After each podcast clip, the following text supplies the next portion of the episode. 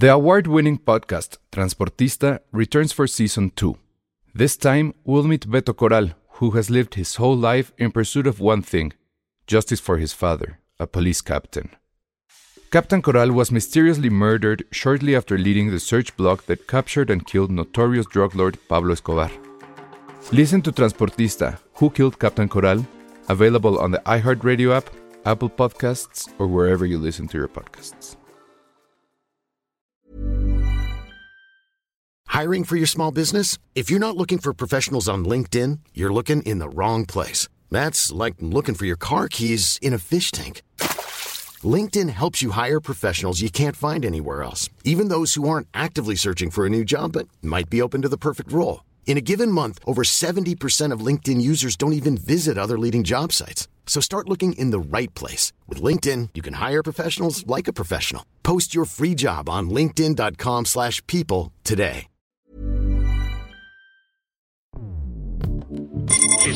Escuchas. Escuchas. Un podcast de Dixo. Escuchas Filmsteria con Penny Oliva, Ale Castro, Alejandro Alemán y Josué Corro.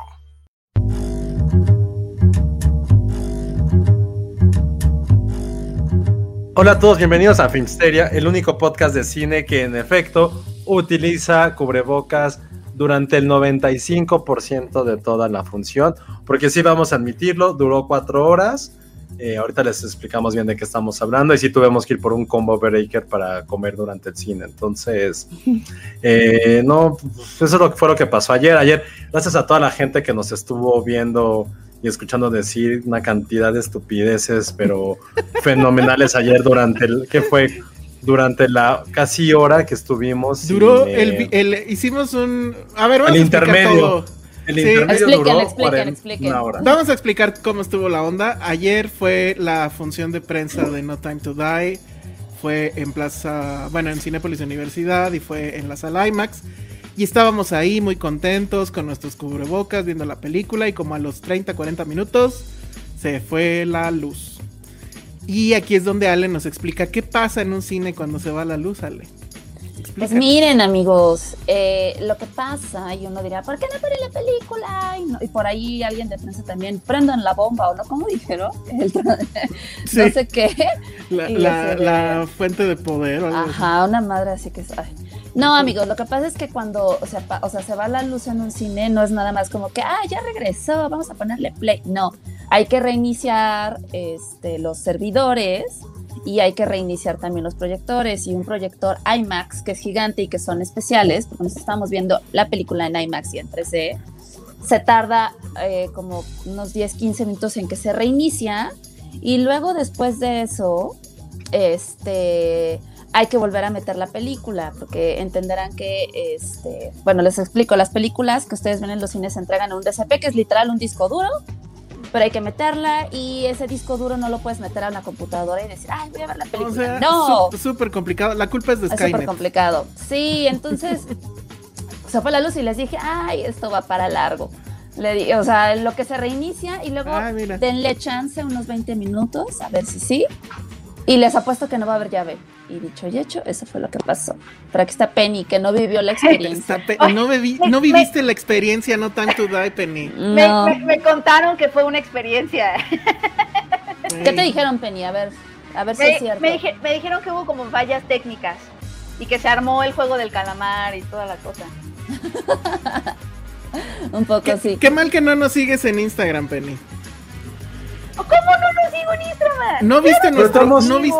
Pero ¿No no, viste pues no lo iba a ver, ella, ella sí estaba viendo una película al mismo tiempo. No. No, al final ya no fui, porque yo iba a ver, yo iba a ir a la otra, a la de historia de, de- de policías, este, porque creo que ustedes ya Ah. la vieron, ¿no? Elsa, ¿tú la viste? Sí, No yo ya la vi. Yo ya la vi.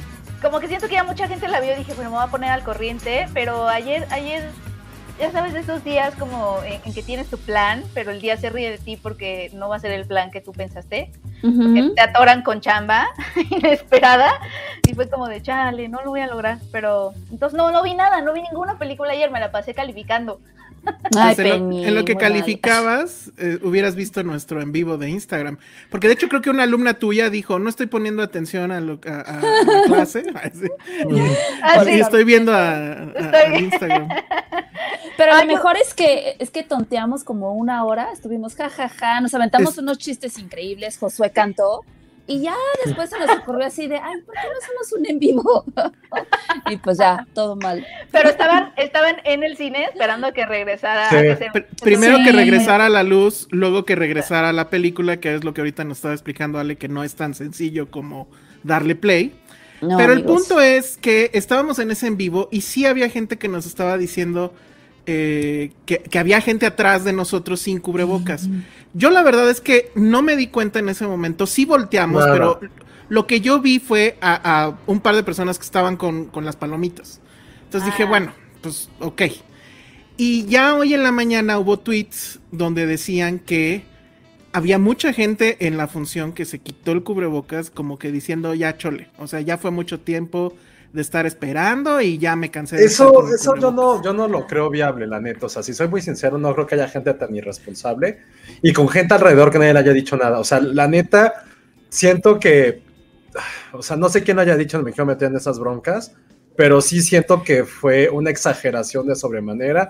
Y eso créanme porque creo que de los cuatro, el que para bien o para mal más ha salido durante la pandemia he sido yo por trabajo. Y me ha tocado muchos lugares donde te dicen, oye, güey, ponte el cubrebocas.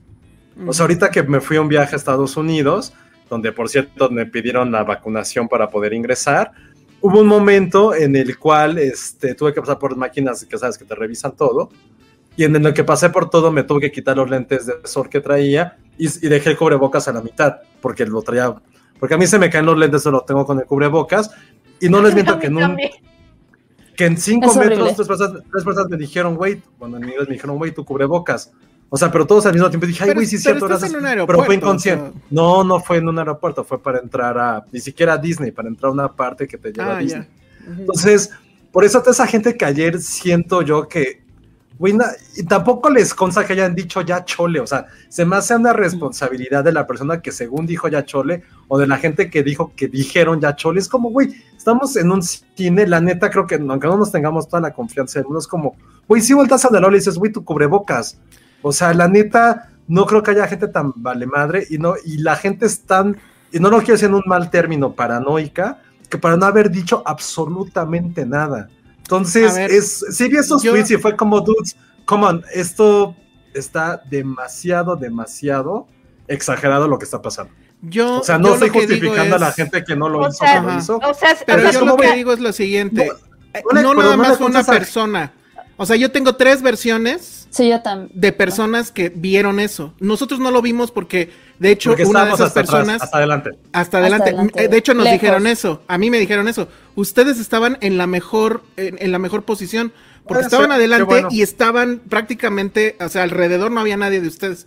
Entonces, eso es una. Dos, ayer, digo, ayer me acosté tardísimo y me puse a ver el, el live otra vez. Y sí se ve en, en diferentes momentos, con diferentes personas. O sea, yo conté más o menos seis que ya no traían el cubrebocas. A lo mejor tenían Pues las palomitas ¿le allá abajo. comiendo? O a lo mejor, a lo mejor hasta y no Checo se veía en la toma. Que sí, que sí había muchos así que ya, así de, ah, ya no me lo pongo. Entonces, mira, la verdad es que yo lo Qué que mamada. digo ahí, yo lo que digo ahí es, la distribuidora creo que no tiene la culpa. No. El cine, pues la verdad es que tampoco. Es un asunto de responsabilidad y es, o sea, ¿cuántas veces hemos hablado? Ya casi no, pero bueno, muchas veces hemos dicho de los osos del gremio, ¿no? Y, y nos hemos quejado de cómo es el gremio. Bueno, pues ahí está. Es un asunto de responsabilidad así mínima con la gente, este, etcétera. Entonces, si Pero las tengo- distribuidoras no pueden eh, no, pues no son- asegurar. No son, niñeras. Pues sí, pero fíjate, eh, también me quedé pensando en eso. Si tienen alguien vigilando que no estén copiando la película, Ah, bueno, sí, ese es un buen ¿no? punto. Pero ayer fue un asunto un poco caótico, eso también lo acepto. Ah, o sea, pero- seguramente las personas estaban como más est- estresadas porque no podían pasar la película. Sí, y que ya llevábamos mucho tiempo ahí esperando. De Sí. hecho, la función pues empezó tarde de entrada. O sea, pasaron muchas cosas, pero creo que ninguna de ellas justifica el tema de, ah, ya me vale madre y, y- y voy a estar así, ¿no? Entonces, Oye, verdad que decías, o sea, siento que sí no es culpa de la distribuidora en absoluto. no, no, no. Pero no sé si de los cines sí. La neta. No sé, no sé, probablemente sí, pero insisto, Sí, creo que estaban más preocupados en ese momento en hacer que jalara la función a que pues cualquier otra cosa. Yo creo que es una te- responsabilidad de cada quien y, Tengo y una sí duda. es. Ajá, venga. O sea, Ay, güey. ¿Hubo controversia por lo que se vio en el live? ¿O, o en- No. en, en dónde fue No. como que se detonó la controversia? No, No. fue en, En Twitter redes. al día después. ¿En redes? Ya, ah, Ajá. ok, ok, ya, ya, ya, ajá. De gente que de hecho estaba atrás. Porque bueno, hay mucha gente que tiene esta manía de verlas en IMAX hasta atrás para que las Ve vean La ventaja de llegar tele. tarde. Pues, sí, no, yo, yo siempre en IMAX me siento adelante. Bueno, y ahora en pandemia, pues siempre me siento casi casi Adelante que sé que no hay. Exactamente. Ujú.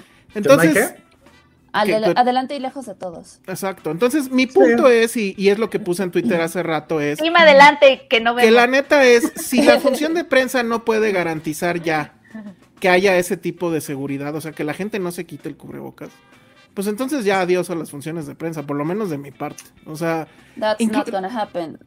No. pues creo que lo voy a intentar y, porque nada, la verdad... y nada va a garantizar nada. Esto que pasó pasa Sí. en todos lados. No sé, o sea, creo que en definitiva sí se debería de pensar en dividirlo.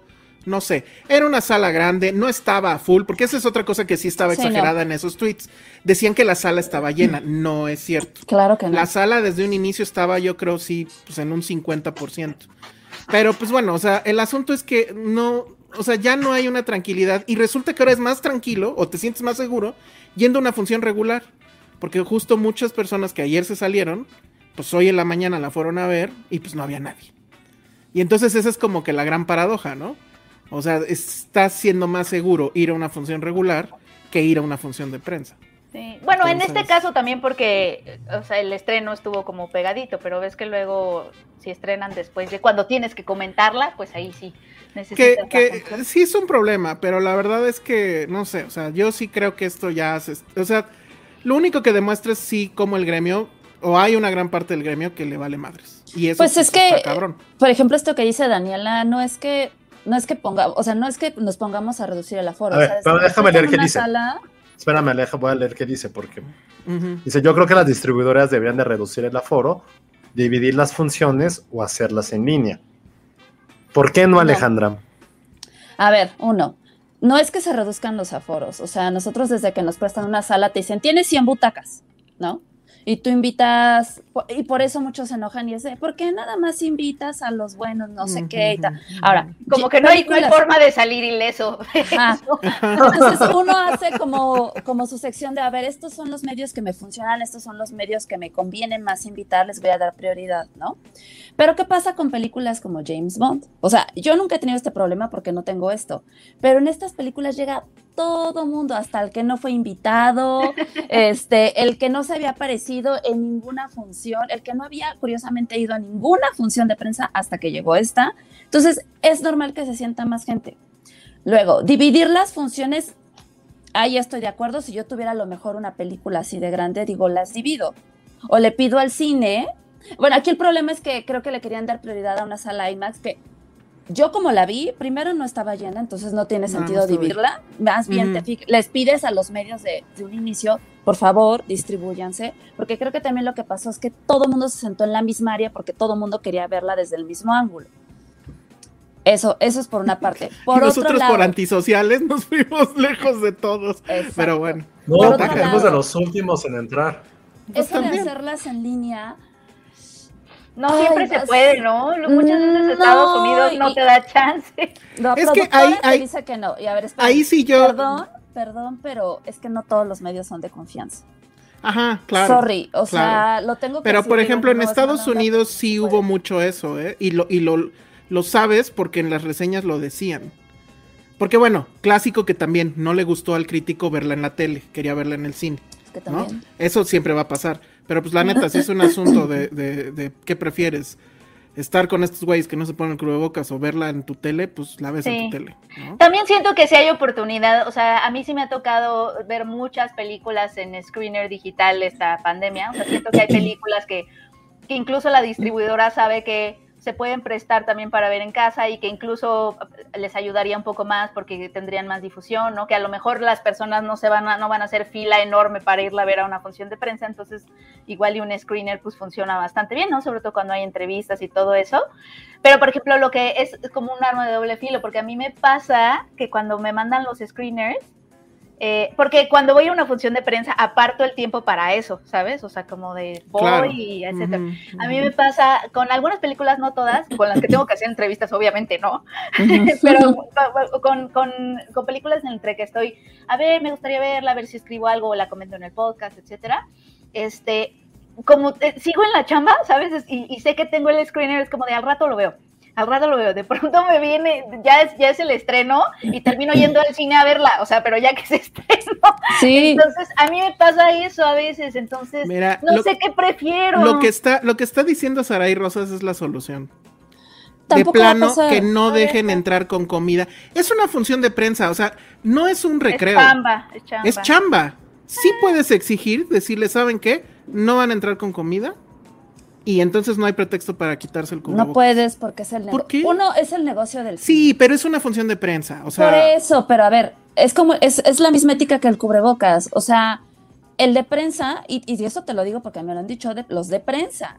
Muchos de prensa es yo no puedo ver una película si no como mis palomitas. Ay, güey, Y esa lo es- siento. Pero es, O sea, es que es la por misma favor. lógica. Es la Sí, misma pero estamos en una pandemia si y no hay muertos. Ya y, y- y ya va casi medio millón. Sí, O sea, esa- Pero- esas la neta- personas- entiendo que entiendo que las distribuidoras, o sea, lo que también creo que el punto de Ale aquí es que las personas tienden a no ser comprensivas ni responsables. Exacto, Entonces, es que eso ya no lo puedes controlar. Como distri- distribuidora, o sea, también ha de ser bien cansado estarte peleando todo el tiempo. sí.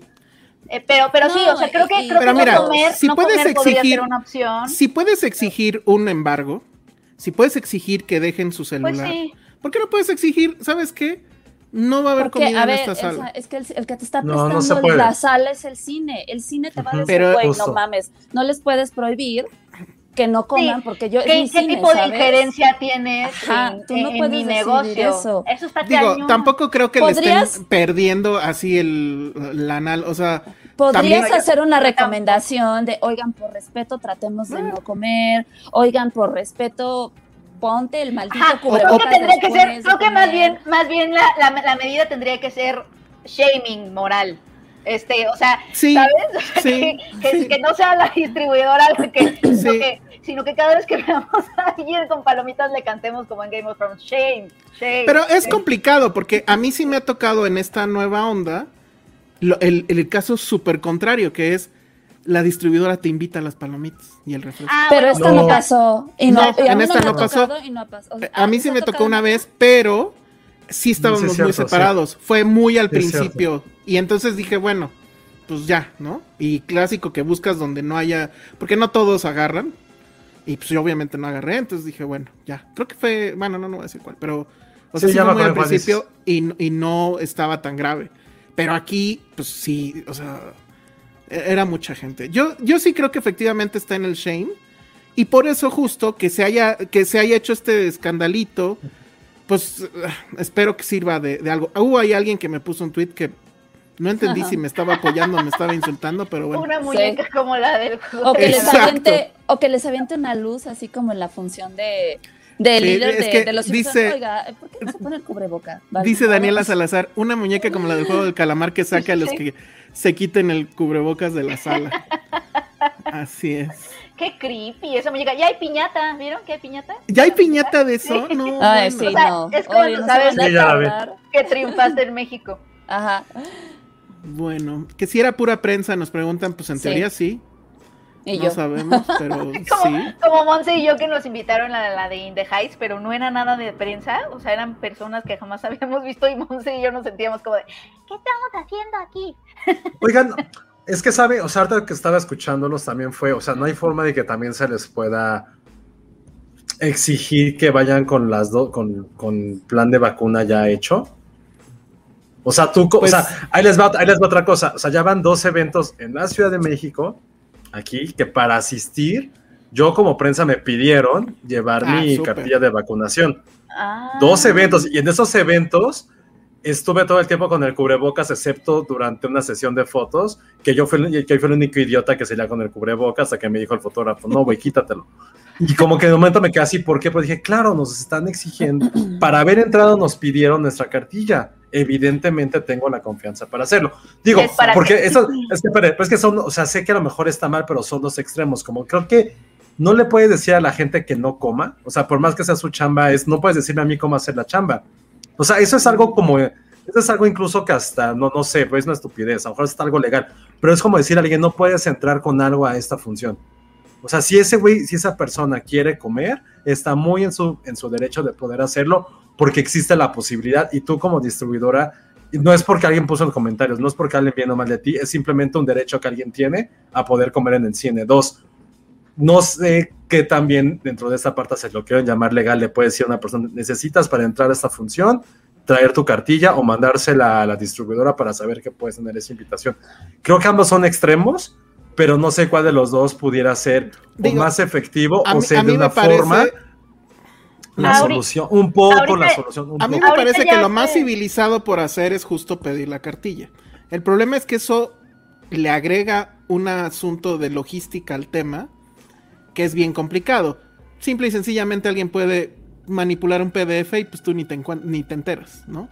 Pero bueno, o sea, ya son los niveles de la tranza muy mexicana, ¿no? Y, la, vacunación. Sobre todo cuando se trata de estas películas. Eh, en nuestro rango de edad ya está completa la vacunación, también no. es eso, ¿no? Sí, no. En nuestro, no, es cierto, todavía falta gente de 30 todavía. También eso, también eso es un problema. Pues sí, exacto. Pero, pero sí podría ser una opción más adelante, quizá. Podría ser una opción. No hay fundamento legal, como bien dice eh, Madame Tassoud, desgraciadamente porque vivimos en este país donde el presidente no se quiere poner ni el cubrebocas. Entonces, pues no. Pero si estuviéramos en Francia, nos estarían pidiendo la cartilla para entrar a un pinche cine. Y a todos y, y deberían de pedirles desodorante también. También. Lo van a hacer. Muy bien, creo que ese es el mejor comentario. Muy bien. No, no, pero, pero es, que, es que creo que ambas posturas son viables. Algunas son a lo mejor más radicales que otras, pero es cómo se encuentra esta solución. O sea, a mí lo que me sorprende, yo he ido como a dos funciones o tres, tampoco es que haya, eh, haya ido a más. Fue una en la que yo te, que te comenté, creo que fuimos a ver Old que dije, güey, pues me tocó sentado ah. junto a alguien que decía, güey, no tengo la más puta idea quién es. Y eso para que veas a mí, eso sí me molestó. Porque fue como, güey, estoy reservando este lugar porque no quiero que nadie que no conoce se sienta al lado de mí. Y como justo estaban las butacas separadas todavía en esa época, pues le tocó porque tenía que estar ahí. Entonces ha habido como varias cosas que dices, güey, no sabemos hasta dónde, hasta dónde tenga que llegar eh, creo que lo de ayer, lo de ayer se, juntaron muchos factores. O sea, insisto, creo que el menos responsable sí es la distribuidora, porque no fue su culpa que se fuera a la luz. No. No es la culpa de eso. Pero ayer creo que fue un caso muy extraordinario de que, uno, empezó media hora tarde la película, que ya es como ahí el tache. Se fue la luz, o sea, también entiende la gente que ya estaba así como de, ¿qué está pasando? Y en el Inter creo que mucha gente salió, se fue, regresó. Yo se los dije, les dije, güey, yo no puedo aguantar tanto tiempo sin comer porque he estado en juntas todo el día. Yo sí fui por comida. Y al final, cuando fui, que no, pero cuando estaba en el podcast, cuando estabas en el en vivo, que fui, antes de empezar, les dije, güey, pues que no hay comida porque pues no está, no había sistema, no había nada. No había, sistema. Y de repente, en el, en el Inter que fui, pues había muchísima gente del gremio que estaba saliendo, entrando, hablando por teléfono, cosas así. También dije así como se están yendo, no se están yendo. Y creo que es válido todos los reclamos que se hicieron, pero también que tengan que venir del lugar en el que fue. No es algo que esté pasando todo el tiempo, tienen que ser muy sinceros en ese sentido. Ayer fue una función extraordinaria con lo que dijo Ale. Mucha gente que jamás había una función decidió ir mañana, mm. decidió ir porque era Bond. Eh, dos, mm. pasaron muchas circunstancias alrededor de esto. y también tres, algo que dijo él sí que no lo había pensado y tiene toda la razón, güey ¿por qué la necedad? O sea, si es necedad comer, sí, probablemente. ¿Por qué la necesidad de tener que sentarse en medio y enfrente cuando todo el mundo se está sentando ahí? También, ¿dónde está su distanciamiento social que cabe? Eso sí cabe en cada uno, porque la distribuidora no te dijo, te sientas ahí, o te dijo, te tienes que sentar con esa persona. O sea, también como que nos gusta mucho tirar la piedra y no sabemos si la mano fue también la culpable de eso. Entonces yo, o sea, insisto, yo porque me ha tocado hablar con mucha gente de diferentes industrias, me ha tocado ver cómo cierran cosas, cómo abren y platicar con la gente. Y a veces parece que nosotros como usuarios, bueno, como en este caso espectadores y también como profesionistas, siempre nos es muy fácil culpar a los demás, la neta, y es bien fácil culparlo. Y nunca vemos lo que nosotros hacemos o dejamos no de hacer. O sea, me ha tocado cuando he tenido que ir a algunos bares, que es como, oye, allá hay una mesa, me puedo sentar en la mesa y te dice el lugar, claro que te puedes sentar. Y no, hay gente que a huevo quiere sentarse en la barra con miles de personas se infecta y echa la culpa al lugar. Es como, güey, nadie te obligó a sentarte ahí, mamá, nadie te obligó. Y eso se los digo porque sí pasó. Gente que se quejó de un, de un lugar que fue como, güey, nos invitaron a poquitos, decidiste llegar tarde, a la hora en la que había más gente y sentarte donde había más gente, güey. Si hay una responsabilidad en el lugar por haber invitado, probablemente hay responsabilidad tuya por haber estado en ese lugar a huevo y querías estar también. Entonces son muchas cosas. Creo que sí es momento como de reflexionar qué va a pasar en este sentido. Porque a mí, insisto, lo que me sorprendió, creo que fue el primer comentario que dije cuando llegué a las áreas, como, ah, pero no están las separaciones que había antes, como las ligas que ponían. Entonces nos podemos sentar donde queramos. fue lo primero que dije. Y, tío, no, no había la gente que se quitó el, cubrebocas, pero sí es cierto, o sea, debe de haber una forma en que eso se pueda mejorar, porque es la salud de todo el mundo. Entonces, pero, insisto, aquí creo que las funciones no creo que vayan a poder cambiar porque ¿cómo lo cambias? ¿Cómo lo puedes mejorar? Esa es la gran pregunta. ¿Cómo lo haces? Pues yo creo que sí, eh, lo que ya habían dicho, ¿no? O sea, separar, etcétera. Insisto, era una situación muy particular, pero más allá de eso, porque yo sí creo que ahí sí, como tú dijiste, ya queda en cada quien. Entonces yo, por ejemplo, la neta es que pues ya en una función grande, pues yo ya no voy a ir a una función grande. O sea, Dune, olvídenlo. O sea, van a estar igual. O quién sabe, capaz que Dune es menos popular. Pero las mías que están organizadas y chiquitas no van. gracias, gracias. Bueno, no, y la verdad sí voy a priorizar Vimeo y, y pues otras formas alternativas porque pues la neta no. Pero lo que sí creo que al final sí debe quedar y es lo que dijo Penny. O sea, solo nos queda el shaming. Y entonces es eso. O sea, chequen, y ahí sí distribuidoras, chequen a quién están invitando. Eh, chequen el nivel de lo que están invitando. Entonces, pues bueno. Ay, oye, lagrimita. Yo así. Regañada. Yo así de. ¿Yo qué? Ale, tú lo haces muy bien. No, pues no, puede, no puede criticarme si no ha ido a mis funciones y ha visto quiénes van. Entonces no me puede criticar. Exacto, Ale. No, pero además, este. Pues sí, también, no, o sea, no necesitamos niñera, pues somos adultos, deberíamos como poder también, ¿no? O sea, deberíamos poder ser conscientes, porque todos nos quejamos así amargamente de, ay, extraño una sala de cine, ya sabes, como toda la pandemia así de, es que extraño el cine y la última película que vi fue en febrero 2020, ¿sabes? Y ya tenemos la oportunidad de ver las cosas en pantalla grande, pues, o sea... Pero háganlo Creo que la, creo que la solución ganas, Echémosle ganas, amigos, echémosle ganas. Creo que la solución podría ser como tener unos cubrebocas fosforescentes y cuando veas que no están como, como bien colocados, como los celulares, porque ayer Elsa casi me sacrifica, porque se los juro que, uno, alguien preguntó, no es que la gente no aguante dos horas de comer, o sea, creo que también vamos a ser también muy analíticos. No son dos horas lo que dura la película. Si una película te dice tiene un running time de 120, es media hora de anuncios, tú no sabes la gente cuánto tiempo se tardó en trasladarse ahí y no sabes cuál sea su plan después. Sí. Hay mucha gente que insiste. Incluso escuchamos eh, gente que estaba hablando con sus papás, ¿no? Voy a llegar tarde. No, no, no, y es que eso implica muchas cosas, o sea, es llegar, fórmate, haz el registro, luego vuelve a hacer otra fila de media hora para que te quiten el celular, luego que te revisen, luego entran, luego en lo que arranca, o sea, no son tres horas, esas tres o Sea, no son, no son dos horas, e insisto, si la gente, y eso es algo que ya es algo común, y eso lo hemos platicado miles de veces, y creo que es la primera vez yo en años que compro algo en Cinepolis, ni siquiera sabía cuánto costaba, y soy súper neófito en eso, pero más allá de eso, es como pensar, güey, si hay gente que a lo mejor su plan es ver una película mientras come, porque es algo ya es cultural, es algo intrínseco, está bien, tienen todos, insisto, están en su derecho. Prensa es diferente, pero hablo en general, o sea, no nada más hablemos de prensa, hablemos en general. Si la gente quiere comer, porque eso es como voy a aprovechar a ver una película mientras como, están en, todo su derecho. Pero, por ejemplo, insisto, ayer, ayer que pasó esto que dije, o sea, llegamos desde las cinco y media, porque era la función a las seis, llega, llegué al departamento a las once y media, o sea, eso no es mentira. O sea, fueron seis horas fuera, o sea, me di cuenta de que dije, chale, Patterson lleva seis horas solo, no fue por mí. En el Inter le dije a Elsa, güey, es que me urge contestar correos ya llevo dos horas así alejado de la civilización, necesito contestar correos. Y casi me da un manotazo de abuelito que me dijo, güey, no puedes sacar tus... Y esto, esto fue ya que sabido la Pero luz. me encantó no porque estaba no haciendo cebolita José así. Ah, sí, me dice, no fue durante la... hazme casita. Y yo así de, ¿con qué? hazme casita. ¿Con qué? ¿Con qué? Sí, y no fue durante la, ojo, no fue durante la película, fue cuando ya ha sabido la luz, que fue sí, como muy sí, sí, obvio. No, al Pero final todo ya todos sacamos cerrado. el celular porque pues Sí, ya, por o eso. sea, era... Por eso Sí, hicimos ya ni nos dijeron nada, sí. Pero bueno, oye, Entonces, por ejemplo, aquí- se ponen bien locos, Ajá, pero se ponen bien locos con la luz del celular.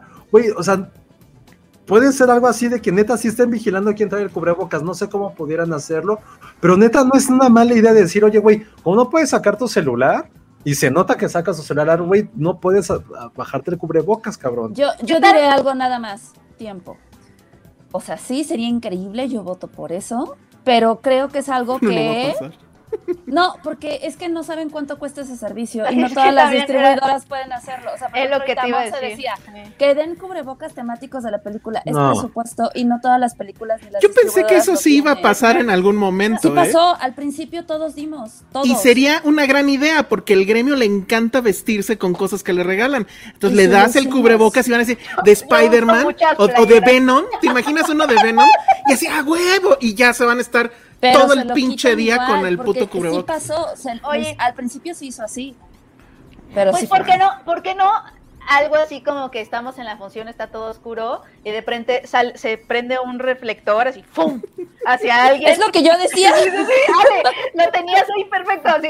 Por favor, compañero, ponte tu cubrebocas. Gracias. Y él se queda así. Deja, Pero- deja de hacerte pendejo. Exacto.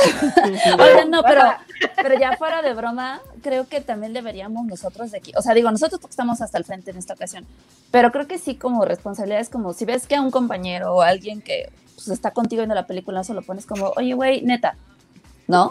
No sé. O sea, también sí Pues sí. tener la voz de decir, do it, o sea, ponte el cubrebocas. Sí, y no la neta es manches. que nosotros, porque sí nos dijeron en la transmisión y yo volteé y vi a una persona con sus palomitas y dije, bueno, Oye, pero ¿quién tampoco me nos- puse a explorar y ya cuando ves la transmisión, efectivamente empieza a pasar un chingo de gente sin Oye, cubrebocas. ¿quién A ver, nos ¿qué- estaba qué viendo feo? ¿Quién nos estaba viendo feo? Ya la viste. Ah, no sé, pero no, no Ah. me di cuenta de eso. No. Pero porque las Pero la neta, yo también no Es que hubiera sido esa que persona que los veía feo. Es que traíamos un desmadre. Lleva un momento, Penny, que traíamos un desmadre.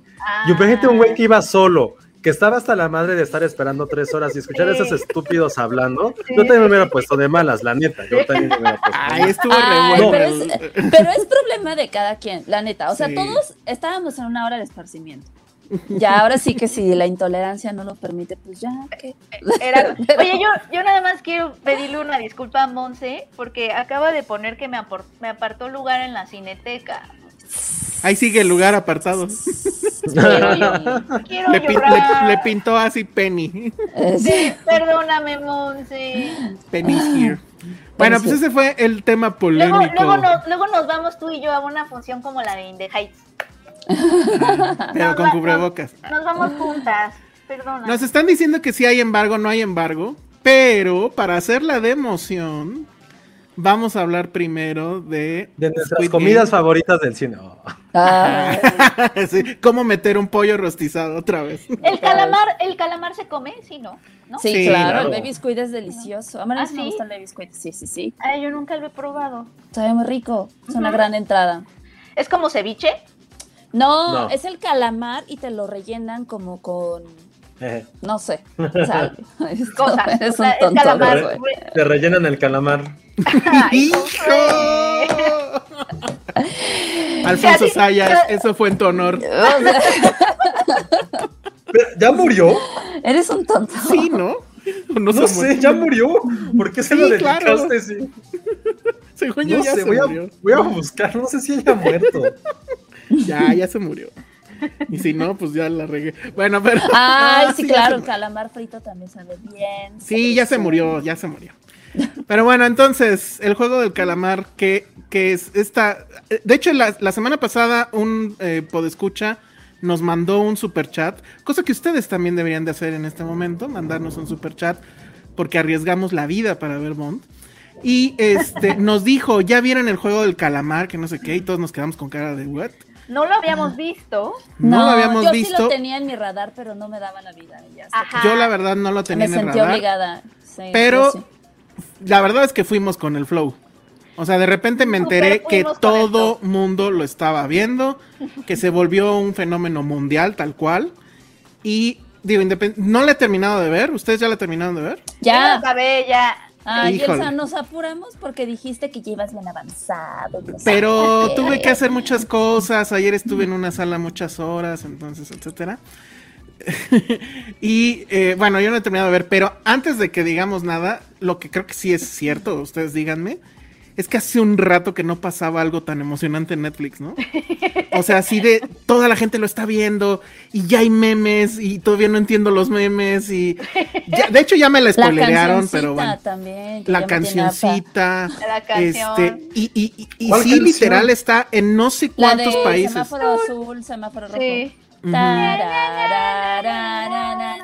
A mí lo que, miren, o sea, no sé ustedes, o sea, porque sí había como mucho hype, pero a mí fue una foto la que dije, "Hmm", y, y luego, pero fue inmediato, o sea, estaba viendo mi celular, vi la foto y me intrigó tanto que en ese momento prendí Netflix para ver el primer episodio y era la carita de la muñeca esta, que me parecía lo más creepy del mundo, pero fascinante al mismo tiempo.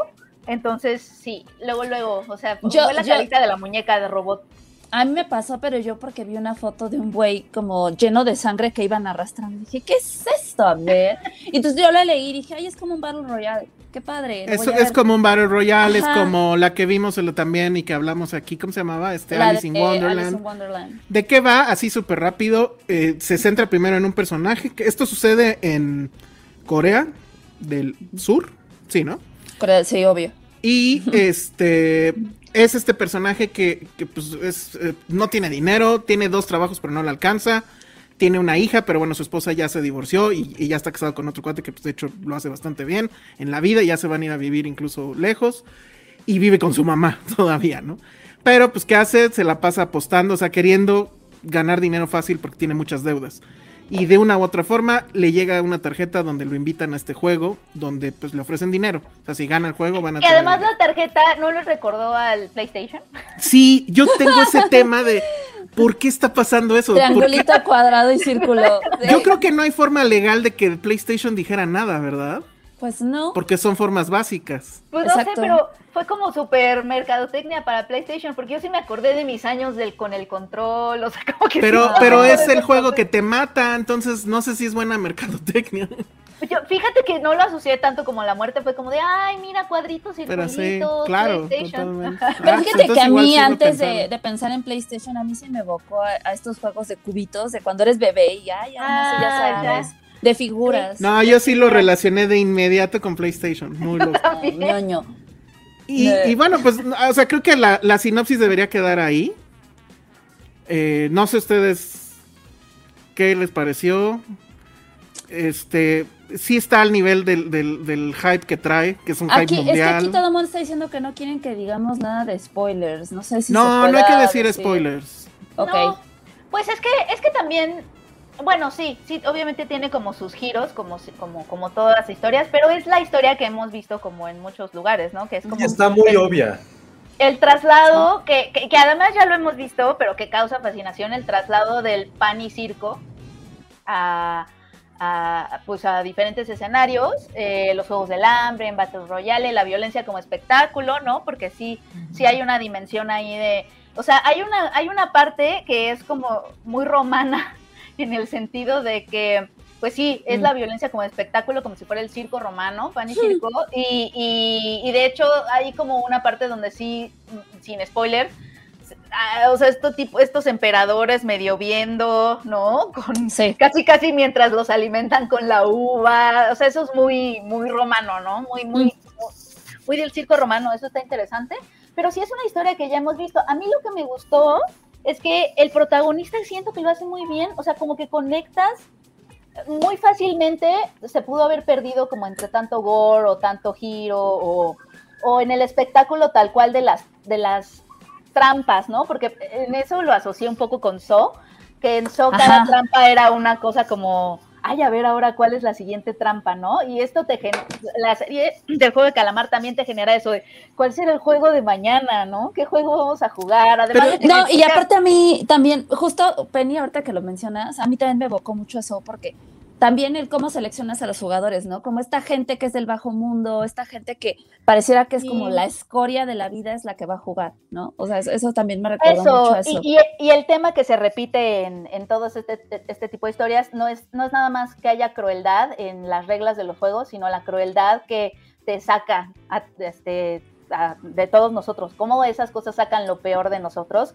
Y pues hay muchas muertes ahí que no son provocadas en sí por los juegos, sino por las dinámicas de las personas que en esos momentos desesperados, ajá, pues no te importa matar al de al lado, ¿no? Pero, pero yo creo que. Oigan, antes de eso, pongan un super chat o si no va a haber spoilers. Así como el juego del calamar. Ah, no hay, si no hay super chat, si no hay super chat, va a haber. Esto es, el juego, es el juego del calamar. Tienen justamente, como les dan ellos un tiempo, tienen son 8.25 en mi reloj Me encanta. Perfecto. sí. y media. Tienes- 8.33. Tienen cinco 8.33. minutos. Tienes 8.33. hasta las 8.33 para meter un superchat para ir postergando el, El spoiler. En los el spoilers. Ah, Me ah, parece ok. perfecto. Está y además, no eso. sé, ustedes aquí ya está cayendo un diluvio. Entonces, a ver si otra vez el fantasma del apagón no nos ataca. No, Pero lo que yo quería decir es, o sea, sí tiene todo esto que es medianamente predecible, pero sí creo que los tres primeros capítulos tal vez, digo, no la he terminado, pero sí creo que esos son la esencia de la serie, porque creo que lo nuevo que te da esta serie, que no te dieron, por ejemplo, la de Alice in, como se llame, y todas estas. No es la parte social. Sí, justo también Porque- eso.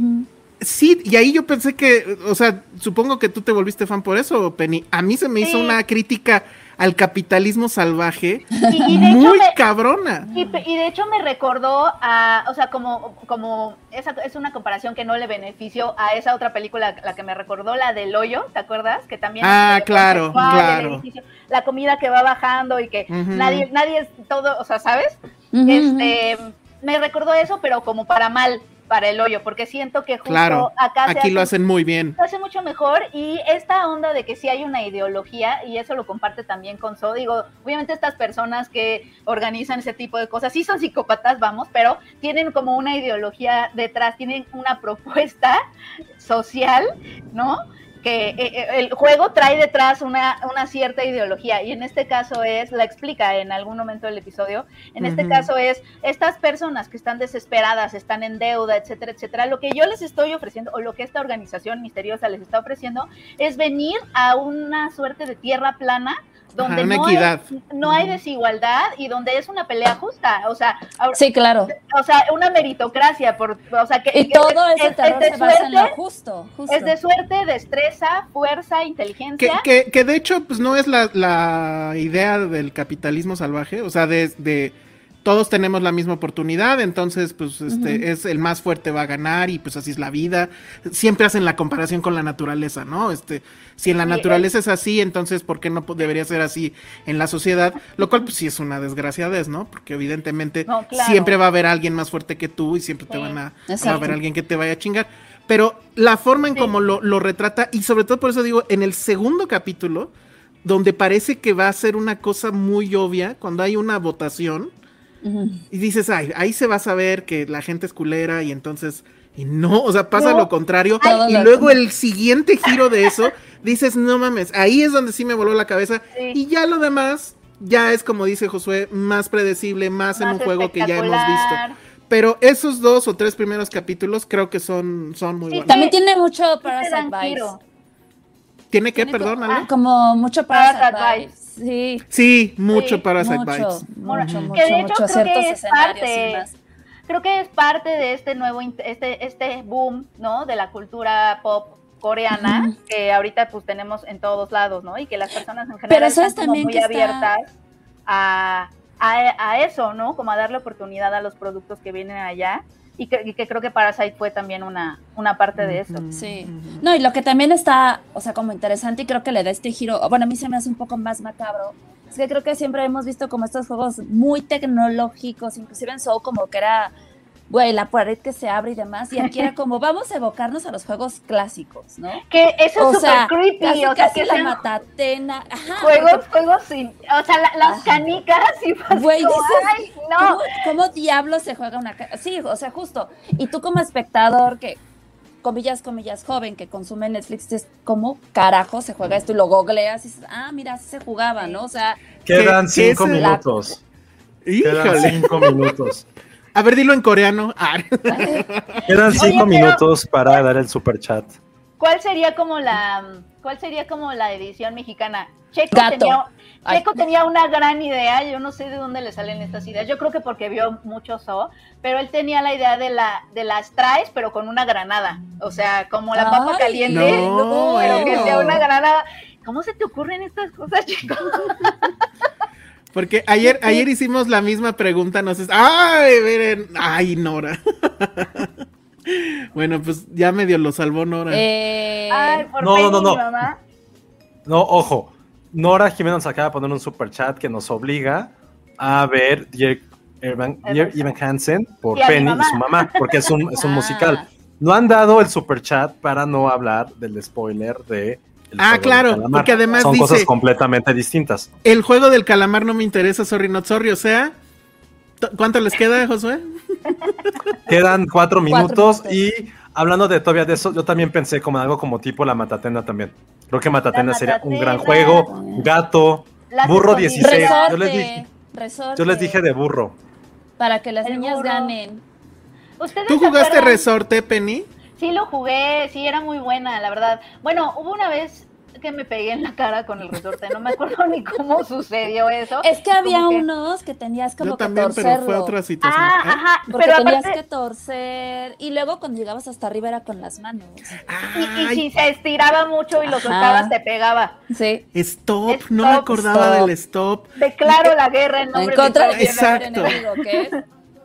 Zapatito Buenísimo. blanco, zapatito azul, Doña Blanca, doña blanca. Ah, era el que se lobo, jalaba, ¿no? La gente. La de lobo. el de lobo. cebollitas, cebollitas. Ay, cebollitas. Me encantaban cebollitas.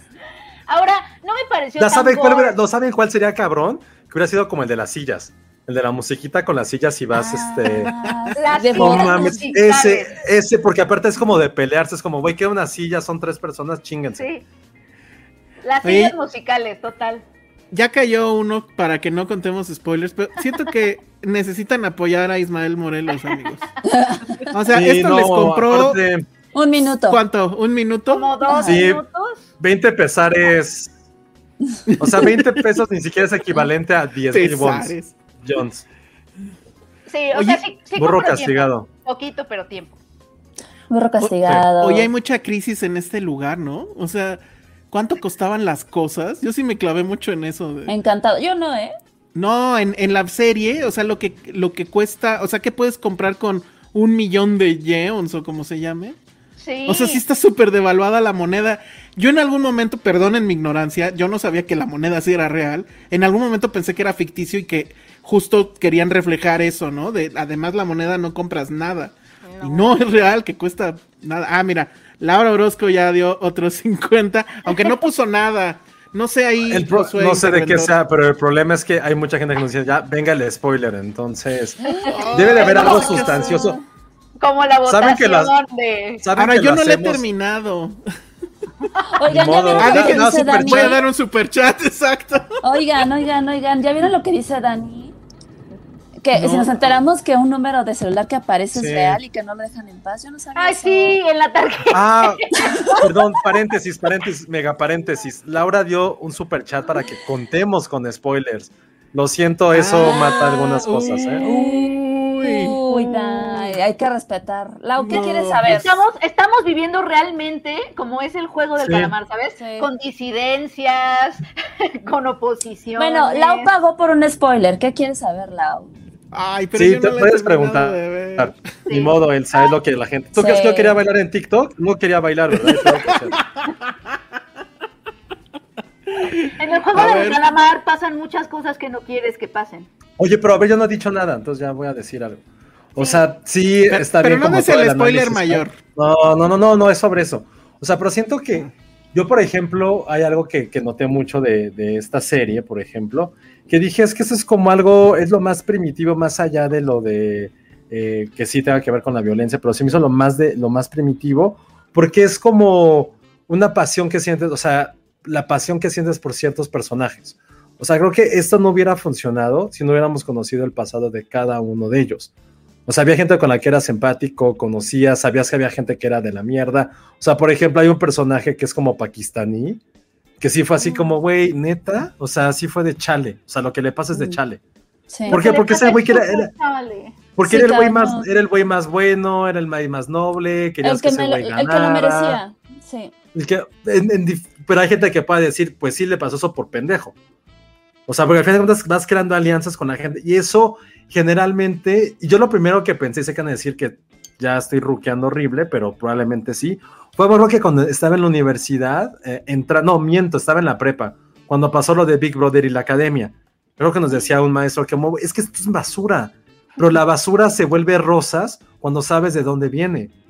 Y esa, esa frase se me quedó muy marcada porque era claro. O sea, yo me acuerdo que sí vi la primera academia, la primeritita la vi. Pero era porque, ay, es Yo que es el también. güey que viene, es el güey del norte con un hijo. Es la chica guapa pero súper tonta de Guadalajara. Ay, pero como es de Guadalajara y soy de Guadalajara, le voy. Pues este güey que es de la sierra y vean cómo canta y está cagadito. Es como, ay, pues ojalá él gane, pobrecito. Ay, es que es la morenita. Es como que esas cosas que se te van quedando en la cabeza.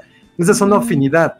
Y es lo que pasa, evidentemente, con muchas cosas en deportes, o lo que pasa, por ejemplo, que lo he dicho últimamente, con American Ninja Warrior, que no es que te importe quién concurso, cómo corre, es porque este güey está corriendo porque su, su abuelito estaba enfermo y le permitió esa carrera y pasan el video de, este va por mi abuelo y sales llorando y es como ese tipo de cosas. O sea, todo el backstory es lo más, es lo más, por eso decía que es la cosa más básica del mundo, porque eh, te, van, te remiten a, la- a lo más, ¿cómo decirlo? A lo más primitivo, es como ahorita está el perro de Elsa. Yo no siento afinidad por el perro de Elsa ahorita, porque no conozco su historia. Ah. No, No, a ver, escuchen. carita, Está, no. ahí, ahí te va la historia. por ahí va. Acaba Ajá, de exacto. venir Harry Sí.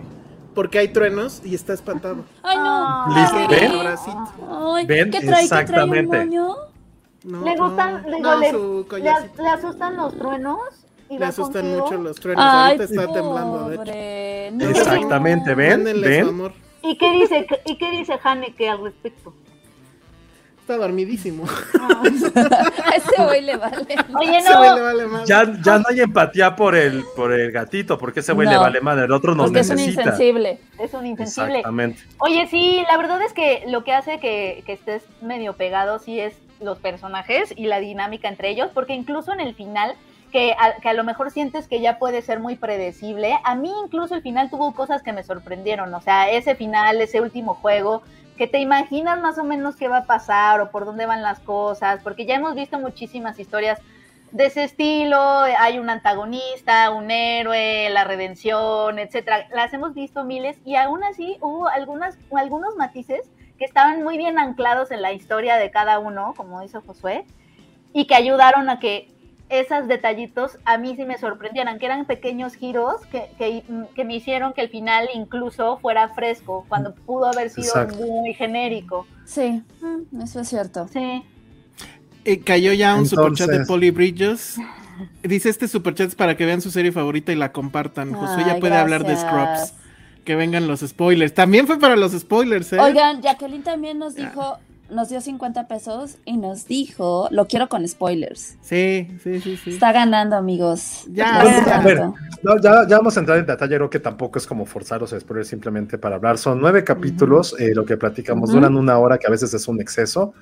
Eh, Sí. la- el primer episodio es el que te engancha, porque sí, a mí el primero, lo voy a decir, sí me dio un poquito de hueva, como conocer todo el background del protagonista al final de cuentas, de que su familia fue como, güey, ya que se maten, o sea, ya como de ya que empiece la sangre. Pero probablemente si no sabías de qué iba la serie, te iba a sorprender Ya- ya lo se- que ocurre, ¿no?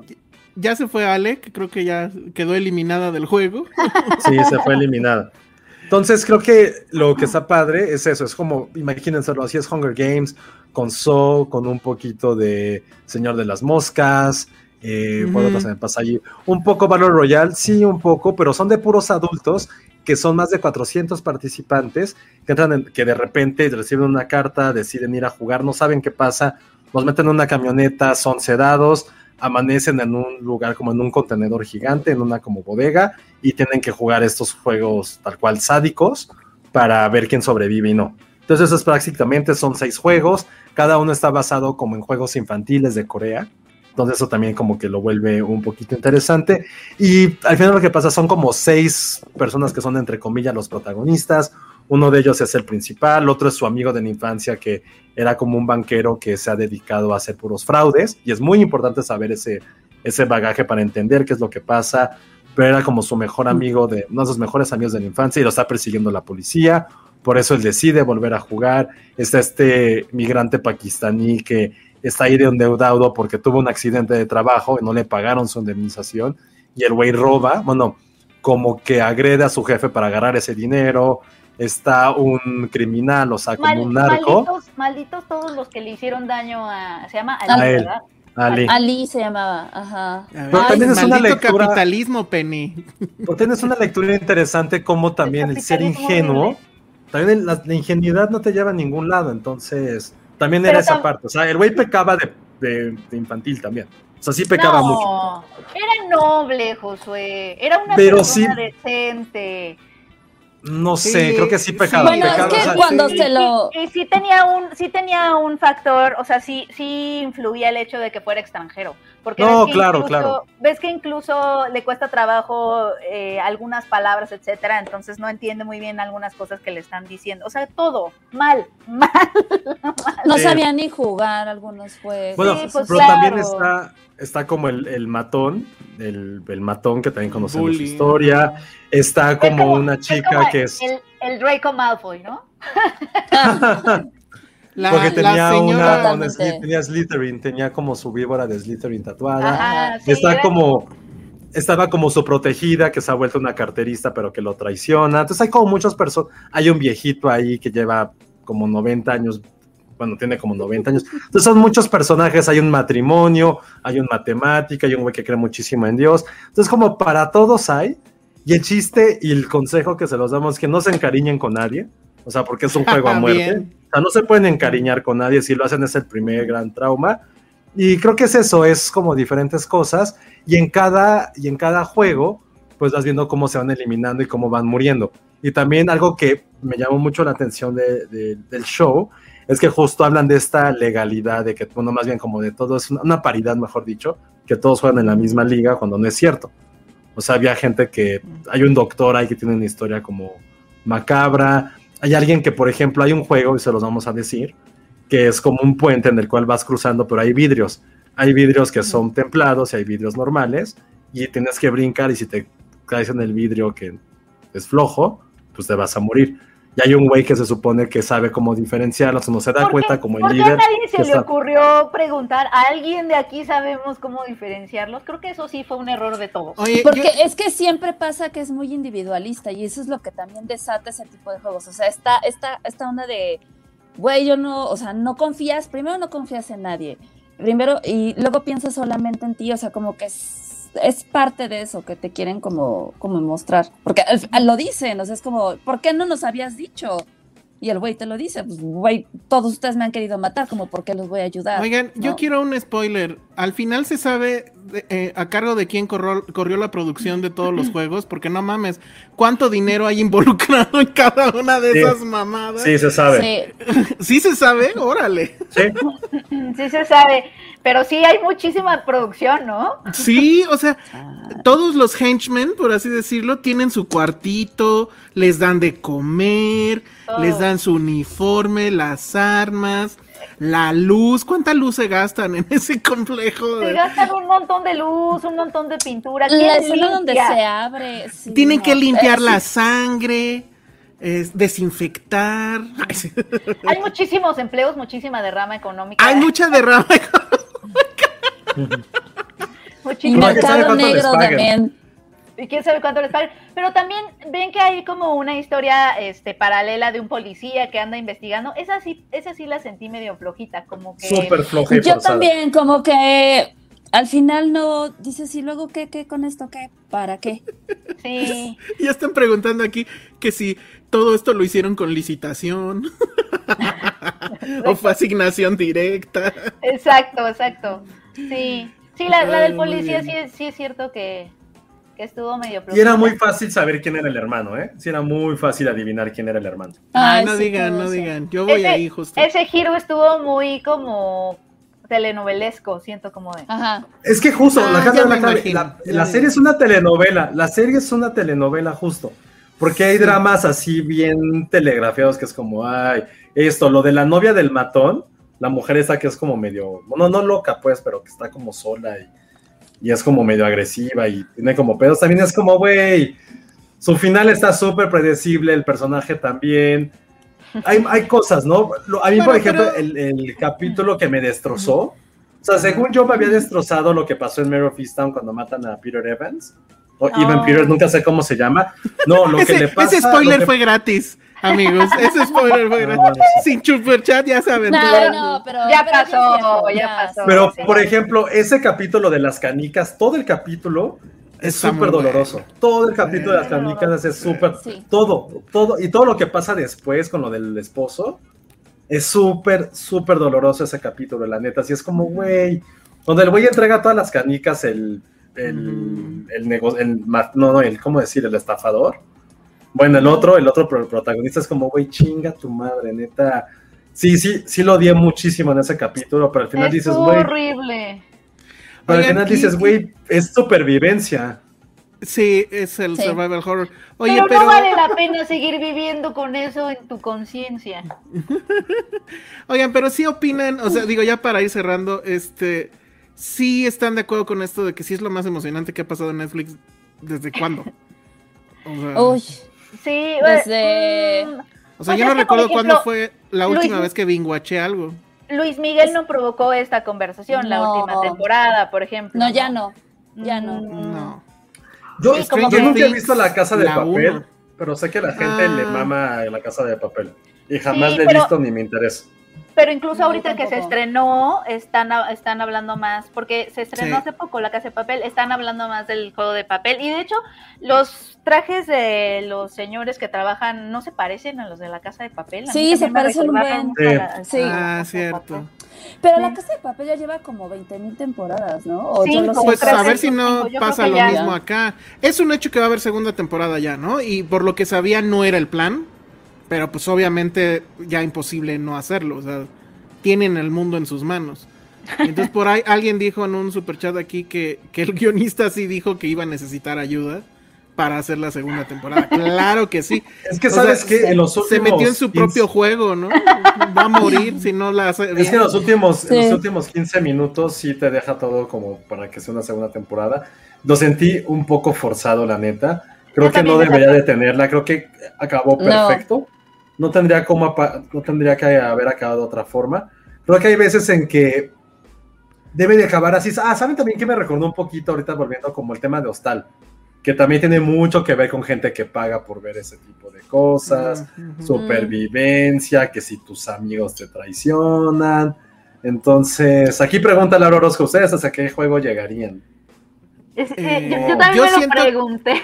Yo siento que el primero sí lo hubiera pasado. Yo siento que el primero no lo hubiera pasado yo para nada. Estaría, estaría yo en medio del juego así de ¿qué está pasando? ¿Qué? Así me No, estaría sí, moviendo. O sea, Digo, si te toca desde un inicio hasta adelante, pues ya valiste madre, ¿no? Pero no, sí, creo que sí lo hubiera pasado. Pero que definitivamente no hubiera pasado es el de cortar la galletita con azúcar. Yo tampoco. Ya, hubo, hubo Ah, un yo momento sí, que hubiera dicho, ¿sabes sí. qué? Ya, la madre me la comí, ya, mata. sí. Digo, otra cosa es que tampoco está tan gore en el sentido de que no hay muchísimas maneras en que la gente muere desgajada, ya sabes. Sí, no, Las Sí, balazo. son, son balazos o caídas o cosas así. o- Pero Creo ¿sabes que qué? Siento- es el- las operaciones. Ah, sí, las operaciones sí se. Pero no, La del ojo. pero es así rápido. O sea, no se queda ahí la cámara, ¿no? Sí, no, Sí, todo es como bien. muy Pero rápido. siento con que-. En una segunda temporada va, va a ser eso, se va a convertir en un, en un hostal. Estoy seguro que la segunda Sí. temporada se va a convertir en un hostal. De ya Ojalá les dimos que esto, no. ahora, ahora qué quiere más la gente, vamos a ver lo- formas más locas. A lo mejor no es que nosotros No. querramos, a lo mejor como, pues ya hay como una policía y hubo una investigación, es como, ahora sí quieren algo cabrón, ahora sí les vamos a dar esto. Yo digo, yo digo, mi, mi, este, mi predicción es que los videos sí ya se alcanzaron a mandar y que el hermano maybe sí está vivo porque... Spoilersísimos. ¿Es spoiler? Voy a quitar el No, yo, no, no, yo digo que sí se van a enterar, o sea que la policía sí va a descubrir eso. Eso es lo que yo creo que va a pasar. Yo, yo digo Oigan. que la policía ya lo sabe. O ya lo Los, al- altos mandos seguro ya lo saben. Oye, ¿y ¿saben también que nuestros- ayudó? Nuestros, nuestros, nuestros pronósticos spoiler. ¿Saben también Ajá. que ayudó mucho por los comentarios que he visto? Que también hubo un gran eye candy en esta serie, ¿eh? ¿Cómo? O sea, Ah, que se el- había el candy, que, policía. había- que el policía Ah. estaba súper guapo, que yo no, no lo Sí. sé. Yo no lo veo guapo Sí, en estaba- Sí, sí estaba guapo. Pero además todo el tiempo andaba con el traje, o sea, guapo de dónde. Se le ve Eso- su carita. Ay, pues la cara. Sí, se se- le ve su cara. Bueno. Y se lo dice uno de los VIPs. Estás bien guapo, ¿por qué te pones esa máscara? Ay, sí, asqueroso. Está- estás, bien guapo, estás bien asqueroso. guapo de tu carita, mi rey. ¿Por qué traes esa máscara? No. Así le dicen. Las, las caritas como la tuya no deben de estar detrás de una máscara. Una ¡Señor! máscara. ¡Qué asco, señor! Ay, no, sí, asqueroso, asqueroso. Asqueroso. Ellos Oye, sí te son Yo, por espera. ejemplo, y yo sí me, O sea, yo sí me super enamoré de las, de las coreanas. Yo también. Qué raro. El Instagram, el Instagram de las chicas, de, bueno, sobre todo de la que, ah, voy a decir de la que se muere, bueno, bueno, de, de la que se Ya. sacrifica Ya pues con las canicas, con las canicas, uf, qué guapa es, no, no, y real. Sí la empecé a seguir, no solamente la Ah, seguí, vi Eh, un la- video la de ella en YouTube, Ya. la del arete, O sea, Sí, la del arete en la nariz, y la otra también súper guapa, ¿no? Tiene Oye, 26 ah, entonces. Están hablando de que hay otro eye candy, que es el vendedor, el que da las cachetadas. El de Ah, Train está to guapo, Busan, Está más El- guapo. Está más El que guapo. da, el que da la, la tarjeta. es el de Train to Ah, Busan, es el protagonista. El que llega y te, te vende el concepto, pues. te vende Así, el Penny, concepto. pégame más. Así de, mira, amigo, traigo un concepto bien loco. Es un súper buen vendedor porque esa parte donde dice, no tienes para darme, págame con tu cuerpo. es como, ¿qué? Ajá. Sí. Y Está Penny, bueno. bueno. Así Penny ya le todas Bueno. enojadas. Bueno, está, bien, señor. Yo no Bueno, sobreviviría. pues ahí está. Habrá que ver el remake gringo, a ver. Remake gringo no. Sí, claro, ay, claro, o sea, eso obvio, no pueden ver que algo es exitoso porque lo toman y lo Porque ahí van de copiones, luego, luego. Exacto, Todo, por- todo exacto. porque no quieren leer subtítulos personas, ya. El mundo Bueno, no pues ahí está. inglés. Ay, no. Sí, está Ahora, terrible. sí hubo un momento en que, o sea, prácticamente todos los episodios los vi así atento en, en- en la sala, etcétera. Pero sí hubo un momento que sí me preparé algo de comer y sí lo puse en español para escuchar, porque, pues, dijo, no, no, No sé entiendes. coreano, ¿no? Pero sí. Bueno, pues ahí está el juego de calamar, que seguramente ya la vieron. Y si no la han visto, ya se las spoilereamos de nada. Y pues entonces ya, vámonos con el siguiente tema. ¿Quieren que les spoileremos la de Bond? Les spoileremos la de Bond con mucho gusto. Yo sí quiero. Penny. A ver, Penny, tú fuiste la única que no la vio, entonces entrevístanos. Pregúntanos, tú pregúntanos lo que Hay, quieras. hay, hay una, hay una chica 00. Sí. Siete. Cuéntenme. Oh, ya, spoiler, ¿no? Ah, ya todo el mundo lo sabe, ¿no? No, pero sí es No pu- no lo pudimos. No lo, pu- no lo pudimos evitar. Bueno, es que esto se sigue siendo el juego del calamar, amigos. No, Pero, ya, ¿qué es ya? Pues na- no se Pues, sabía eso. No, no, en serio, eso sí ¿Que es spoiler. chica porque gente? en la- Pero no sabes Pero- qué pero número tiene. Nos, nos imaginábamos, ¿no? Sí, no lo Ah, imaginábamos. sí era obvio. En, en- en los junkets sí nos dijeron que eso no, no lo dijeran y que pues sí que era como que un poco obvio, pero que no lo dijeron. Pero bueno, ya. Ah, sí. Este, bueno, pues ya, ¿qué, qué más quieres saber? Hay esa, hay esa agente doble cero. Ajá. Siento que lo hace bien. Creo que la mujer sí es imponente. ¿Cómo se llama? La Shanna. La, la Shanna Wilkins. No, no sé. Ahorita te digo. Pero creo que la que se roba, pues sí, un poquito la película. O a lo mejor estoy exagerando, pero La lo Lynch, menos- ¿no? La Shanna Lynch, exacto. Pero la que sí se roba, creo, la película es Ana de Armas. Y eso que sale poquito. Ay, no, tampoco. A mí se me hizo más exagerado. O sea, sí se ve guapísima, Pero, pero... ¿a quién recuerdas al final? ¿A Ana de Armas o a, a la gente 00? Mm, ¿Ya ves? no Sí, sé, es que estabas al lado de mí y era nada más, nada más. No, es que yo creo que lo de la gente, porque ya, o sea, yo me quedé con ya esta predisposición de, bueno, vamos a ver qué, qué sigue y qué tal, porque a mí, no sé, o sea, como que creo que lo hizo bien, dices, ay, me cae bien, pero no sé si me convence del todo, porque justo algo No, que decía Josué me dejó pensando, si quieres dilo, Josué, porque sí me dejó pensando eso. Que, De lo digo que te había cosas. dicho Chris, de lo que te ha dicho Chris.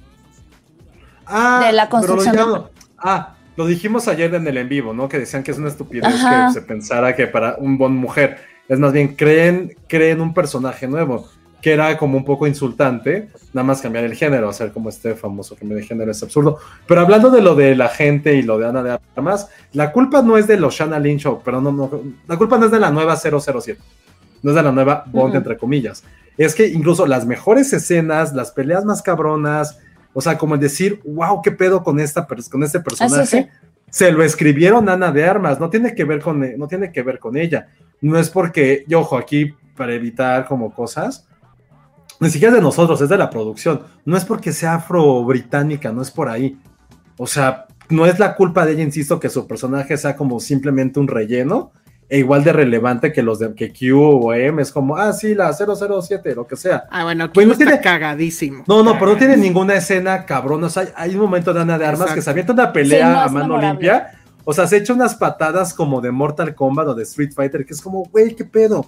O sea, vuela como vestidito, cinco metros con tacones, vuela como cinco metros para derrotar a dos güeyes con patadas.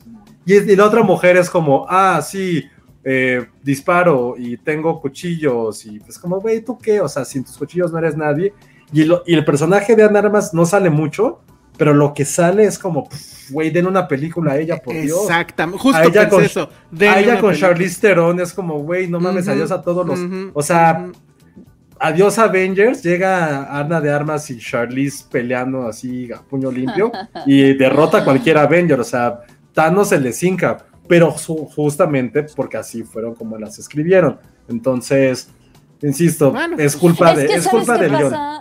Es- Oye, sea, pero, perdón, también- dale, perdón, dale, perdón, perdón. ¿No es este el guion de su diosa ama este Fleabag? Era lo que les iba a decir. Ah, wow. Se les Bueno. cae un ídolo, ¿eh, chavos? Se les va a Bueno. caer un ídolo, cabrón. Bueno, Cabrón, que cabrón, consultó o sí escribió. O fue consultora. No, sí supone que sí escribió, pero como que llegó después. Y la verdad, o sea, a ver, eh, vamos a tratar de estructurar esto mejor. Eh, Una de las preguntas que estuvieron insistentemente haciéndome en Twitter es, ¿es la mejor de Daniel Craig? Yo digo que no, pero no es la peor, para nada. O sea, la peor sigue siendo Quantum. Y esta, pues digamos que está, o sea, es difícil en- en de las de Craig decidirse entre Casino Royale y este, ¿cómo se llamaba? Skyfall. No, yo creo que está entre esas Skyfall. dos. Skyfall. Después de esas, sigue esta. Ahora, o bueno, no sé qué opinen ustedes. O si se les pareció que es de la mejor, no. No, Yo no vi la no, anterior, entonces no sé. Bueno, luego La lo otro. eh, me acuerdo no que creo- sí me gustó mucho. Es que no las tengo tan presentes como para tomar una decisión tan importante, Elsa. ¿Sabes Bueno, qué? No y- creo que sea la mejor, pero sí de las que he visto, insisto, no vi la de México. Sí es cuando sientes a un Bond mucho más vulnerable. O sea, Exactamente. O sea, sientes que le va a pasar algo porque no es Jason Bourne y no puede sobrevivir con una pluma. Ay. No, pero es cierto, es cierto. O sea, no es, no es Jason Es- Bourne, pero lo sientes más vulnerable, aunque sabes que va a sobrevivir. Pero el chiste es ahora cómo lo va a hacer, porque no tiene la, la ayuda de sus amiguitos, como también la tiene el señor Misión Imposible, que es como necesito a mis amigos, ponme una máscara y mi voz. Que aquí, y aquí por primera vez. de que Jason Bourne es Dios, entonces bueno. Claro, es que es Dios. Y aquí por, Pues pero no. por primera vez Ay, ves no. a Bundas. Jason ves a Bourne Bond salió de una eso. costilla de James Bond. Por eso se llaman casi igual. JB. Uh, Y la mujer fuerte. y la mujer que salió de la costilla va a heredar la tierra y la va a heredar no la heredó, ya se acabó esa franquicia, murió. Sí. No, no, no, pero a ver, no, a lo que voy es que por primera vez ves a este Bond, a lo que voy es, ves a un Bond que ya tomó como, que bueno, de por sí eso lo hicieron con Daniel Craig con toda su franquicia, de ya tener como referencias a otro tipo de películas de acción, a otro tipo de personajes, para que no sea, no era como este Bond así como intratable, elegante, que era, o sea, de pies, o sea, eso es lo que, a mí eso es lo que a mí en lo particular me, me molesta mucho del personaje de James Bond, que nunca puede hacer nada solo y que sabe lo que va a pasar, es como, le va a llamar y lo van a rescatar, tan tan. Y aquí por lo menos en algunas escenas es como, güey, ¿cómo va a salir de esta? Ah, pues va a aplicar tal, tal, tal. Ah, ok, qué chingón, ya te emocionas. Lo sientes como un ser humano que evidentemente no es real porque es Jason, es James Bond, perdón. O cualquiera de ellos, pues dices, güey, aquí tiene un poco de vulnerabilidad. En ese sentido, creo que en esta sí lo sentí mucho mayor a otras. Está más marcado, aunque, exacto. Aunque en Skyfall, y justo como dices, y también en Casino Royale se veía mucho. Lo que no me gustó, y no sé si llegamos a ese punto, es que si la parte de la familia con calzador, es como, ay, güey, no, es, No, no, no, es no, Pixar, no, yo güey. no lo sentí así. No, Ay, a mí, no, a sí, mí lo que sí, me pasó con la película, por ejemplo, que no sentí como esta, esta emoción, justamente creo que fueron todos los personajes alrededor. O sea, esta nueva agente, creo que tienen razón. O sea, no tiene como este momento memorable que dices, güey, salvó el día, este, está cañona. No lo, no lo Yo sentí diría tanto que como sí. con Ana. Yo no lo sentí así. Como, Eh, no lo la sientes secuencia- tanto como con Nana. Mi problema con Nana, por ejemplo, es que siento que sus escenas de acción son increíbles, pero es como si Pudo la no chica estar. de Knives Out hubiera aprendido a pelear porque es así como ingenua y tontita ya. Sí, eso sí. Es como que sentí que es el mismo papel.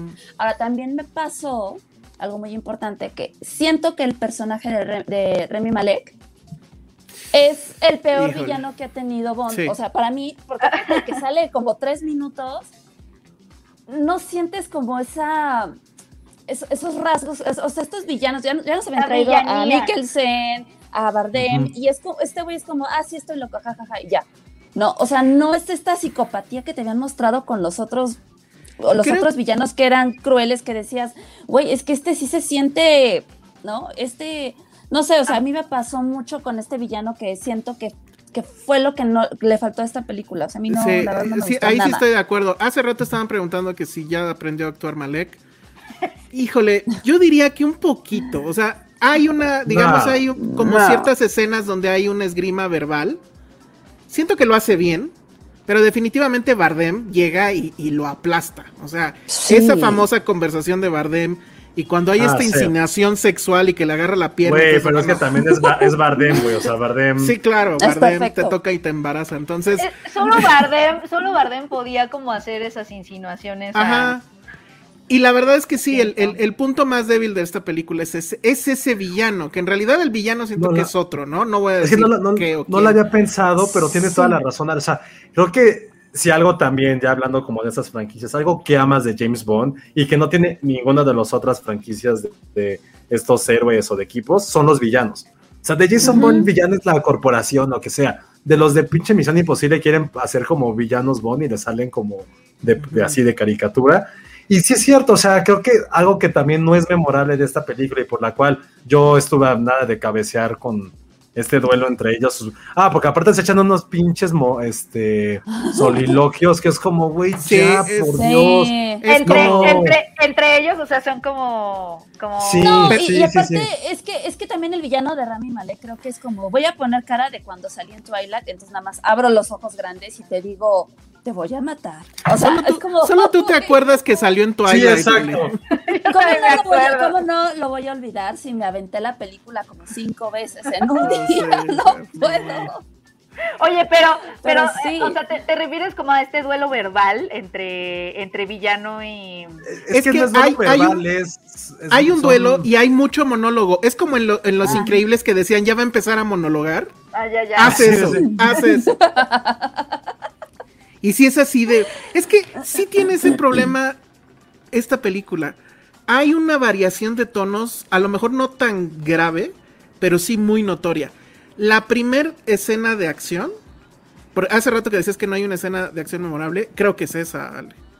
Que Ah, involucra, esa ¿La no es spoiler inicio? porque es la del no, inicio. no, no, pero yo decía La una del escena de acción de la nueva gente, no de Ah, ya, ya, ya. No, no, Ah, no, no. o sea, yo que la gente sintieras que esta gente llegó y salvó Y el día, por eso no se queda en tu mente. Ok. Ajá. no, Pero bueno, porque es que esta nueva gente, pero no es como un androide.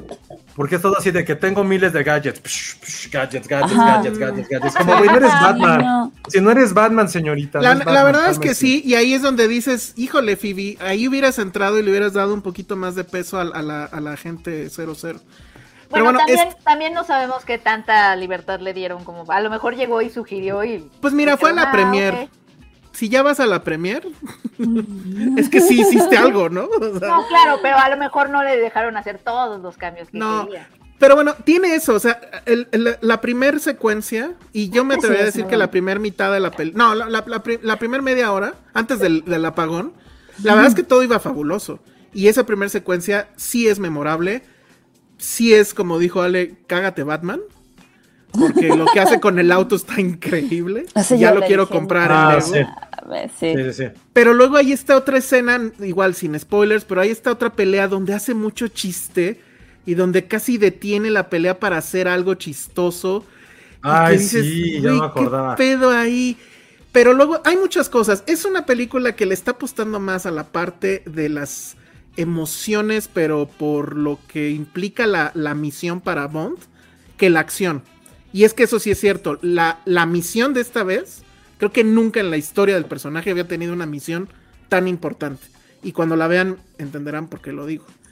Va a salvar perritos, qué importante. Va a salvar perritos. Ah, bien. De hecho, eso, sí, Eso ¿no? vale más. No. Sí. Ah, no. No, no hay animales, no hay animales. Bueno, ya. Pero hay peluches. Bueno, ya. Entonces, este, salvan peluche. Entonces, yo lo que, o sea, yo como lo cierro es, eh, o sea, sí, para los fans muy clavados, porque hay muchas referencias de fan clavado. Yo no soy tan clavado, pero sí me- noté algunas. Creo que les va a encantar. Creo que hay secuencias de acción memorables y también hay secuencias de acción que la verdad es que pues las olvidas, o sea, son súper genéricas. Ah, Y el cierre, pero el cierre, el cierre de todo eso, creo que es fabuloso y es el mejor cierre que pudo haber tenido la, la saga de Craig. Vas, Josué. Ah, algo que me molestó muchísimo, pero sí me molestó para que vean, es que tiene el efecto Stormtrooper. Que no sé si saben cuál es el efecto Stormtrooper. De que nunca le atinan los malos. Está Ah. cabrón. O sea, era, o sea, se los digo en serio, era Bond con dos pistolas así de las, así como de las pistolitas, pues, Ah, de las, sí. de las como de juguete, contra un ejército de güeyes con así, así casi bazucas. Güey, nunca le pegan. O sea, pero nunca le disparan, Pues es nunca le pegan. Si fuera Jason, No. si fuera. ¿Cómo se llama? No, Eso es cierto, yo sí lo pensé, Se me yo hizo sí lo bien pensé pendejo, punto, dije, porque había así lugares en que decía, güey, ya no tienes balas, no me jodas. No, el güey, pa, Sí. pa, pa, pa. Porque pa, aparte pa, pa, le pa. disparan No, así no y mames, la no. bala pasa aquí. Ya ¿Sabes cómo? Y yo así de, no me pasa nada. no me pegó. Sí, parecía que disparaban así como a lo, a lo bestia, así a lo ciego, neta. Eso para que vean, sí, un momento en que. Y eso me pasó. O sea, creo que a mí me gustó mucho la primera mitad. Ni un Las primeras tres cuartas partes. Ya la última parte en la cual sale Remy en un lugar ahí, es como. Y sabes. Y, y no sé si es lo que se refiere, lo que se refiere Elsa, de, de por qué Bond ya se vuelve como tan sentimental con su misión. Ya para mí fue así como ya apágale, March. O sea, ya, No, ya, ya no pero podía. sí ya tiene no mucho podía. Sí, sí, sí. sentido. Sí, Sí, tiene No, Sí. mucho no digo que sentido. sea por o sea, eso. No sí digo el buen momento todo de lo que todo. pasa. Pero todo lo que pasa, sí es como, Sí. güey, ya, ya es una fantasía. O sea, parece que no le escribió su, Eh, es su que es eminencia Bond Fleabag. Lo escribió mi primo. O no, lo escribió No. mi sobrino que acaba de ver James Bond una. Parece que lo escribió o- el o que de- escribió la es como de primera de Bond. videojuego. Es de como videojuego. Goldfinger. Goldfinger. Ah, pues, sí, es muy de videojuego. Es- es- Es un videojuego. Que hay, un, hay un plano secuencia cool. padre, pero bueno. Está chido. A mí, sí, a mí no me desagradó eso, eh. La verdad es que Yo, yo me está- quedo con esto, o sea, sí creo que es un buen cierre de, de esto que hicieron, que no me parece que sea menor, que es agarraron un personaje que pues tiene una carga, o sea, es anacrónico, es misógino, que ya no tenía cabida, creo yo, en la cultura popular a como estaban las cosas, ya no hay Guerra Fría, nació básicamente con la caída de las Torres Gemelas, y Bárbara Broccoli, que es la heredera del imperio, lo supo hacer y lo supo hacer increíble. Y en ese sentido, perdón, la película sí tiene esto, que las mujeres ya tienen otro papel. O sea, igual y la gente 00, pues X, pero hay un friego de mujeres que están atrás de Bond. Y sin ellas no podría hacer básicamente nada. Oigan, Y eso sí queda súper bien claro en esto. ¿Qué ¿Perdón? pasó con Judy Dench? Murió. Ah, es que no viste esa película. Pero murió. Porque se fue a hacer cats. Ah. No, y me Tenía- espanta tenía que hacer Josué, cats. porque me dice, oye, que se murió Judy Dench. Yo, ¿qué? O sea, dije, ¿qué? Pero no la había entendido por la forma en cómo me lo preguntó. Y yo así de, ¿qué? ¿Cómo? Sí, No yo también pensé. celular. Dije, no mames, ahorita. Sí, dije, güey, ¿por qué momento? Sí. Pero bueno, pues a- a- así está, la verdad. Creo que en el contexto, además, porque hay un tema ahí que tiene que ver. Pues sí, tiene una liga, creo, con la pandemia, no diré más. Y el contexto de todo lo que estuvimos esperando y demás, creo que eso pues le, le suma a la película. Pero sí creo que es muy probable que es de esas películas que pasado el tiempo, pues ya van a perder y, y va a venir Josué a decirnos, ay, ¿por qué nos gustó esto? Y ya lo odio. No, Oye, no, te- pero fue lo que platicamos ayer. Ah, perdón. Pero te preparan para, o sea, en la película te encaminan un poco a sobre quién podría No. tomar el manto, ¿no? No, no. No. Y ahí sí, no, no, no hay, no, no hay ninguna. Mm, Solo que al final, O sea, no, no, se va, no va a ser la Shanna Lynn, o sea, es- esta chica. mm, no creo. Estaría, no me, o sea, de hecho creo que me gustaría tal vez, pero sí es como, no parece que vaya a ser así. Lo que sí es que al final, al final, final, final de créditos sale el famoso mensaje. James Bond will return. Entonces, creo que lo tienen ahora más complicado que, que- que antes. Está o sea, muy complicado. ay, Jaime. Muy complicado. Oye, Hay gran pregunta de Jaime. Pues la que dije. Bond will return. Eso es lo único. Sí, pero no, no, creo que independiente de eso, creo que estuvo muy interesante justo cómo le dieron la vuelta a este personaje, cómo. Daniel Craig también se adueñó de ello. Y creo que a diferencia de casi todos los James Bond, excepto Sean Connery, porque bueno, ya fue la primera vez, entonces creo que no debería de entrar en este caso. Pero a diferencia de todos los demás que han seguido, él sí supo hacer una carrera a partir de Bond. O sea, por ejemplo, fue lo que dijimos ayer, o sea, digo, toquemos madera, no quiero ser cruel, pero si algo le llega a pasar a Pierce Brosnan, es como, pues, chido, pero no es ese icono que él se volvió, ni su Bond, ni él solo. En cambio, Daniel Craig ha hecho cosas a partir de James Bond, a partir de esta franquicia, que se ha convertido en algo que creo que sí ha sido más allá de Bond. Y qué bueno por él, la verdad. O sea, porque es un Sí. tipo que aparte se ve que es como, güey, es bonachón, es como dijo que podía hacer echar, echar la peda. Y creo que eso, es Sí. eso está padre. Y también los demás personajes que ha habido alrededor de la franquicia también han hecho cosas bastante interesantes, no se quedaron como solamente sujetos a eso. Entonces, creo que va a ser interesante qué van a hacer con la nueva generación de Bond. Lo dijimos ayer en el en vivo. Mucha gente sugirió, por ejemplo, a un Idris Elba, que no entiendo cuál es como el amor por Idris Elba de repente para hacer este personaje. O sea, creo que el tipo es increíble, pero dijimos, por la edad no va a dar, o sea, necesitas tener, no creo que haya sea- que sea un Bond de transición, sino que va a tener que ser un Bond que pueda llenarle los zapatos y los músculos a Daniel Craig. O sea, porque sí puso la vara demasiado alto. Demasiado. Como por ejemplo, no creo que pueda haber un Misión Imposible. Ese sí, para que haya un Misión Imposible, ya no va a poder existir. O sea, ahí sí Tom Cruise lo siento, pero él es más allá del personaje. Y aquí la ventaja es que es Bond y el solamente se va renovando. Como, como el elegido de Matrix, va a haber miles y miles y miles. O Entonces, lo interesante es. O Doctor Who. Ándale. Lo interesante va a ser quién va a ser ese nuevo Bond. Creo que va a ser como la gran pregunta que todos nos haremos, porque también vimos qué pasó con, con Batman y con Spider-Man. Digo, nos ponemos al mismo nivel. O sea, Spider-Man, o sea, cu- cuando pasó el este tipo Andrew Garfield que tiene carisma de una pluma sin tapa, o sea, y se dieron cuenta que no era por ahí el camino. Tuvieron que agarrar a alguien que fuera el de Spider-Man para muchas generaciones y por eso. Y creo que Tom Holland lo ha hecho completamente increíble. Eh, pasó también con Batman, fue como, a ver, ya con Christian Bale, ¿sabían que era por ahí? No, fueron con Ben Affleck, ahora traen a Pattinson y bla, bla, bla, no va por ahí. Entonces creo que tienen que seguir como ese ritmo de decir, es alguien que nos dure 15 años, como fue Daniel Craig, y para que te dure 15 años por todo el, la demanda física, tiene que ser alguien, o sea, tampoco Bond puede ser joven, no puede ser un güey de 25, 32 años, no puede ser tampoco No. joven. Tiene que ser alguien 35 para arriba porque tiene el personaje así lo exige. Entonces, Ay, Tom no estar- Hiddleston, sí. Ah, Tom Hiddleston, sí. Tom Súper, ayer, lo, ayer, lo, ayer lo Sí, dijimos. ayer lo dijimos. Creemos que le falta un poquito de musculatura, pero no es nada que no pueda llenarse en un, en un gimnasio. Sí. No, no Está, pasa está nada. demasiado alto, ¿no? O ¿Se, sea, se- se acuerdan de Kumail Nanjiani y su foto para qué fue Eterna? Ujú. ¿Qué- qué se ah, no, pero imagínate este güey mamado a esos niveles, se No. vería ya. O sea, yo creo que, o sea, adoptan, o sea, lo, lo adaptan a su cuerpo, pero pues sí. Claro, claro, claro. A ver, Penny, Oh, Fuck, Mary Kill de bien. los Bonds. Mm, Ah, es bueno. Venga, ah, Penny, venga. A ver, De todos. De el, todos. que, el de que no voy a incluir es Sean Connery porque dijo cosas bien feas en la vida. No, o sea, agarra ¿Ah, tres sí? y hace el Fuck, Mary Ay, Kill. Sí, ¿Qué ahorita dijo Sean. Connery? Sean Connery no sabía que era como... pues, ya lo no cancelaron, pero ya se murió, ¿no? Ah, no, ¿Cómo? sab- no, no, te lo juro que no sabía. Creo que golpeaba No, a es su que esposa. dijo. Ah, sí. De- decía cosas como muy misóginas, al parecer. ¿Pero qué? ¿En el personaje sí? o en realidad? No, en, en realidad él. Mm, ya. eh, Ah, chale. entonces, Pero, pero a ver, a él no lo voy a considerar. Pero No, lo yo- puedes yo matar. creo que Sí me gustaría casarme con Daniel Craig. bien. Matas a Sean. Connery. Ajá. Mato a Sean Matas a- Connery. Ahí está, listo. Eh, a ver, enlístenmelos otra vez porque creo que me está faltando uno. Ale no se lo supo ayer, ¿eh? Eso te Sí, no no se lo supo ayer. La debimos de haber sacado de la sala, Ale. Ay, Roger.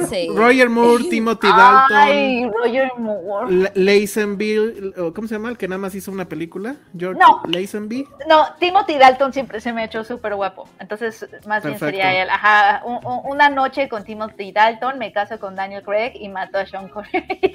Muy bien. Muy bien. Me, me gusta, me gusta. ¿Tú, tú, Ale, o, te- o ya se te olvidaron otra vez? No, sí me acuerdo. Ay. A ver. Ay, ya, a mí también se me olvidaron ahorita. No ni sabía. sé. Me caso definitivamente con Daniel Craig porque, ay, es que es guapísimo, es lindísimo. Siento que sería un caballero conmigo, que me trataría bien y que me consentiría y me actual. protegería. Sí, o sea, ay no, lo amo, lo amo, lo amo, lo amo. Sí, es ¿A actual. qué matas? Está viviendo la crisis climática con nosotros. O sea, como que Exacto, exacto. tenemos mucho en común. Muy bien. ¿Qué más? Creo, creo que mataría a Yo creo que hay que Pierce matar a Brosnan. Sean Connery. porque envejeció muy mal y ahorita no se ve bien. Pierce Brosnan. Porque no mal. se ve bien. No. Sigue siendo guapo el cabrón. Busca a Pierce Brosnan en la playa. Ay, bueno, pero pues, güey. No. No, no sé, es que no sabía lo de Sean Connery. Puro body Bueno. shaming en este podcast, chingue. Creo, creo que este, no, no es por eso. Pero creo que ya basándome en lo que dijo Penny, pues sí. Uh, O sea, Connery, Jaime pues que nos, no está poniendo, Jaime nos está poniendo la quote tal cual. Dice, dice, I don't think there is anything particularly wrong in hitting a woman. O sea, no me parece que haya algo particularmente mal Sí, sí. pegarle a una mujer. Though I don't recommend you do it in the same way you hit a man. Ah, Pero no les recomiendo que lo hagan de la misma forma en que, le, que golpearían a un hombre. O sea, está mal en todos los sentidos. O sea, Es como, sí, eh, Estaba intentando ser gracioso, tal vez. No, No. sé o no se explicó, quiero creer. Sí, pero bueno, por, por decir esa bueno. estupidez, matamos a Sean Connery. No, bueno. y sí me he hecho a Pierce. Bueno, es que su cuando estaba en su punto, Pierce Brosnan sí estaba en su Yo digo que todavía lo tiene Pierce Brosnan. Aunque está muy peludo. Y además, y además ya la historia de Pierce Brosnan y su mujer es bien bonita. Cuéntanosla. Pues es que su mujer era casi casi una supermodelo. Ajá. Pero tengo entendido que no sé de qué se enfermó y pues la neta se empezó a poner gordita y así. Pero él pues siempre se quedó, o sea, tienen un matrimonio Ay, ¿en serio? larguísimo. Y esas fotos de la playa donde dices que se ve muy mal, bueno, pues va con su esposa que pues... Ay, a No ver, sé. la voy a buscar. Entonces sí, sí tienen eso. Y el, el detalle curioso con Pierce Brosnan es que él iba a ser en vez de Timothy Dalton. Pero por problemas de contrato con su serie de televisión, esa de Remington Steel, se la pelation. Y su esposa de ese entonces, que falleció, eso no sé cuándo pasó ni por qué, fue una chica Bond. O sea, Pierce Brosnan tenía que ser Bond de una u otra forma. Estaba ya Estaba, era el más que escrito. Era el Ay, destino. Qué padre. sí. Bueno, Bueno. ya queremos más a Pierce Sí. Brosnan. Pues ¿Ustedes? así- ¿Ustedes ¿De qué? no? ¿Chicas Ajá. Bond o de Bonds? no, No, de de Bond. Bonds. A ver, Josué, vas. ah, no son ninguno de mi tipo, lo siento. Mata a todos. No, No, es como No, jugando. clase de juego es ese. justo que- Sí, todo aburrido. Ah. Ay, no sé. Uy, no, ya perdió. ¿Quién A crees ver, que sea un amante gentil? ¿Te gusta gentil? ¿Te no sé. Oiga, oigan, ¿saben que no tengo problema con mis man crushes? Pero ninguno es Bond. O sea, ningún Bond ha sido. Como ¿No? que todos me dan exactamente La verdad es igual. que yo tampoco, pero si tengo que elegir, Sí, tienen que elegir. Sí. ¿Puedo elegir a Matt es el juego Damon? del calamar. no, No, no, puedes elegir a Matt Damon, porque nunca ha sido Bond y nunca lo será. Pero porque es gringo. este, Daniel Craig, es que no sé, Daniel Craig como para qué me sirve. No, pues igual sí para Mary. Yo sí fuck con este Pierce Brosnan y Kill. Mataría a Lazenby porque ese es el más X de todo. Nadie, se, Nadie se acuerda de él, sí, no. Tiene una historia Ah. bonita también, si quieren se las cuento. Sí.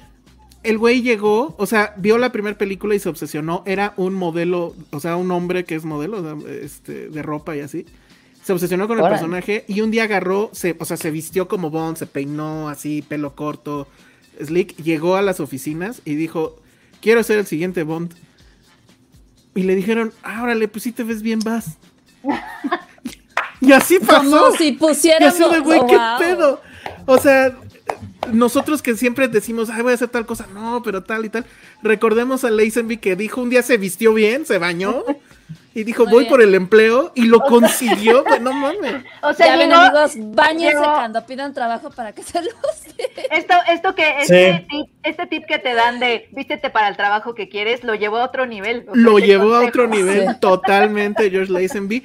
Después el pendejo se la creyó, o sea, vino la fama, vinieron las drogas, se puso pendejo y por eso ya no le dieron el papel otra vez. Entonces, o sea, ven ese arco, bonito arco. Él vivió Ay. su propio Squid Game solito. Fue Sí. un círculo, un círculo. Un círculo, un círculo, efectivamente. Muy bonito. Bueno, pues ahí está Bond. Pues sí, vayan a verla. La verdad es que, este, Sí. insisto, sí creo que es un, un gran cierre para, para Daniel Craig. Y pues sí, pobre de Bárbara Broccoli. Ay, pobre con sus millones, ¿no? Sí, Pero- está, Sí. está llorando en su casa. Ajá. No, pero sí tiene un problema. Sí tiene un gran problema. Que ella ya dijo que hace hasta el año que entra que se va a decidir eso. Yo creo que eso es falso. O sea, si tuvieron todos estos meses sin hacer nada, pues ya empiezas a planearlo, ¿no? Creo Yo que no va a ser ya. problema. Creo que, creo que el que elijan va a ser muy fácil eh, elegir quién va a ser el próximo Bond. O sea, siento que ya hay, hay mucho fanbase para dos o tres que ya están como de frontrunners. Igual Creo que que nos enojan. La historia, ¿no? Pero sí, a lo mejor es algo recurren- justo. Sí, es construirlo. Pero es que a lo mejor más- recurren a lo que hicieron con Craig, que es, o sea, no era un desconocido, pero vamos, no era precisamente el más popular. No. Eh, les recomiendo mucho, creo que no, eh, de eso no comentamos aquí. Está el documental de Bing, eh, Bing Bond, la historia de Daniel Craig, que está en Apple TV. Es una, supuestamente es un documental de renta, pero pues está gratis. Y más bien es un corto documental porque dura 45 minutos, pero es toda la historia de cómo llega Daniel Craig al, al- al personaje. Y viene este momento, que creo que ya sí lo habíamos comentado, pero bueno, donde le empiezan a echar todo el hate porque era güero, porque cuando llegó a la presentación en el Tames, ya van con un barco y él traía chaleco salvavidas. ¿Cómo es posible que Bond ande con un chaleco salvavidas? Sí me acuerdo. Ay. Crearon sí. sitios de internet de Ja- eh, Daniel Craig is not James Bond. Sí. O sea, estuvo cabrón. Y ¡pum! O sea, increíble. Es una Un- historia Un gran, increíble. un gran James Bond. Ay, Yo solo padre. espero que sea Tom Hardy y ya. Tom Ah, Hardy creo que es una gran opción. No Sí, Tom Hardy es una gran opción. Sí. Oye, el O sea, no, que- no creo que haya alguien que pueda odiar a Tom Hardy como Bond. O sea, no, no me cabe en la cabeza alguien que diga, hay un mejor Bond. No creo. Sí, o sea, no. no. Ni su Death Patel, que ni al caso. Idris Elba estaría increíble, pero pues ya por la edad. Tom Hiddleston no me molestaría en absoluto. Alguien puso Richard Madden, que se me hace también un gran, gran Bond que fuera Richard Madden. Pero cualquiera, o sea, creo que es, es muy fácil. O sea, creo que la tienen. Es más fácil decir quién no puede ser a escoger al que el Muy bien. correcto. Eso sí. Bárbara Broccoli contrata a Josué, ella dijo que es muy fácil. Sí, pero escogería a. Tom Hardy. O sea, nadie me podrá quitarme la idea de que sea Tom Hardy. O sea, nadie. Tom Hardy sí podría ser un buen, un buen James Bond. Te iba a Ahorita que- decir, igual no le interesa, pero güey, si está haciendo Venom, la neta es que Sí, bueno, Ahí está el interés, ahí está el interés. Ahí está el trabajar. exacto. Me Oye, ibas a preguntar algo. Penny. Sí, es que cuando empezaste a hablar del, del documental, te había entendido que el documental se llama Bing Bong, como el, el amigo imaginario en intensamente y yo. Y tú así, ¿hay documental? Vamos a conocer sus orígenes, quién era. Pixar, aquí hay Bing una Bong. idea. Oigan, hablando de Pixar, bueno, no de Pixar tal cual. Pero la próxima gran basofia que va a traer Disney en pantalla de animación. ¿Quién? Colombia. Colombia. Ah. Colombia. Qué, qué- qué- qué ¿Ya, cochinada. ya hay trailer? Yo no vi el trailer, ¿eh? Yo no vi llama, el trailer. se llama Encanto, ¿no? Se me Encanto. encanta lo que menos tiene la todos, pinche. todos le van a decir Colombia. De eso nos encargamos nosotros. Colombia. Ay, pero seguro no va a haber la canción de Puri, Puritito Loco. Seguro. No, ahora van a No, hacer, van a tamales. cumbias. Va a ser cum- ¿Eh? Va a haber ¿Va a ser qué? cumbia, sale, sale en el Ah, tráiler claro. este, Carlos cumbia, Vives. claro. Oh, Sale. Carlos Vives en el tráiler. No lo he visto, lo voy a ver. Ay, a mí sí me gusta la cumbia. No, pero bueno, sí está muy mal.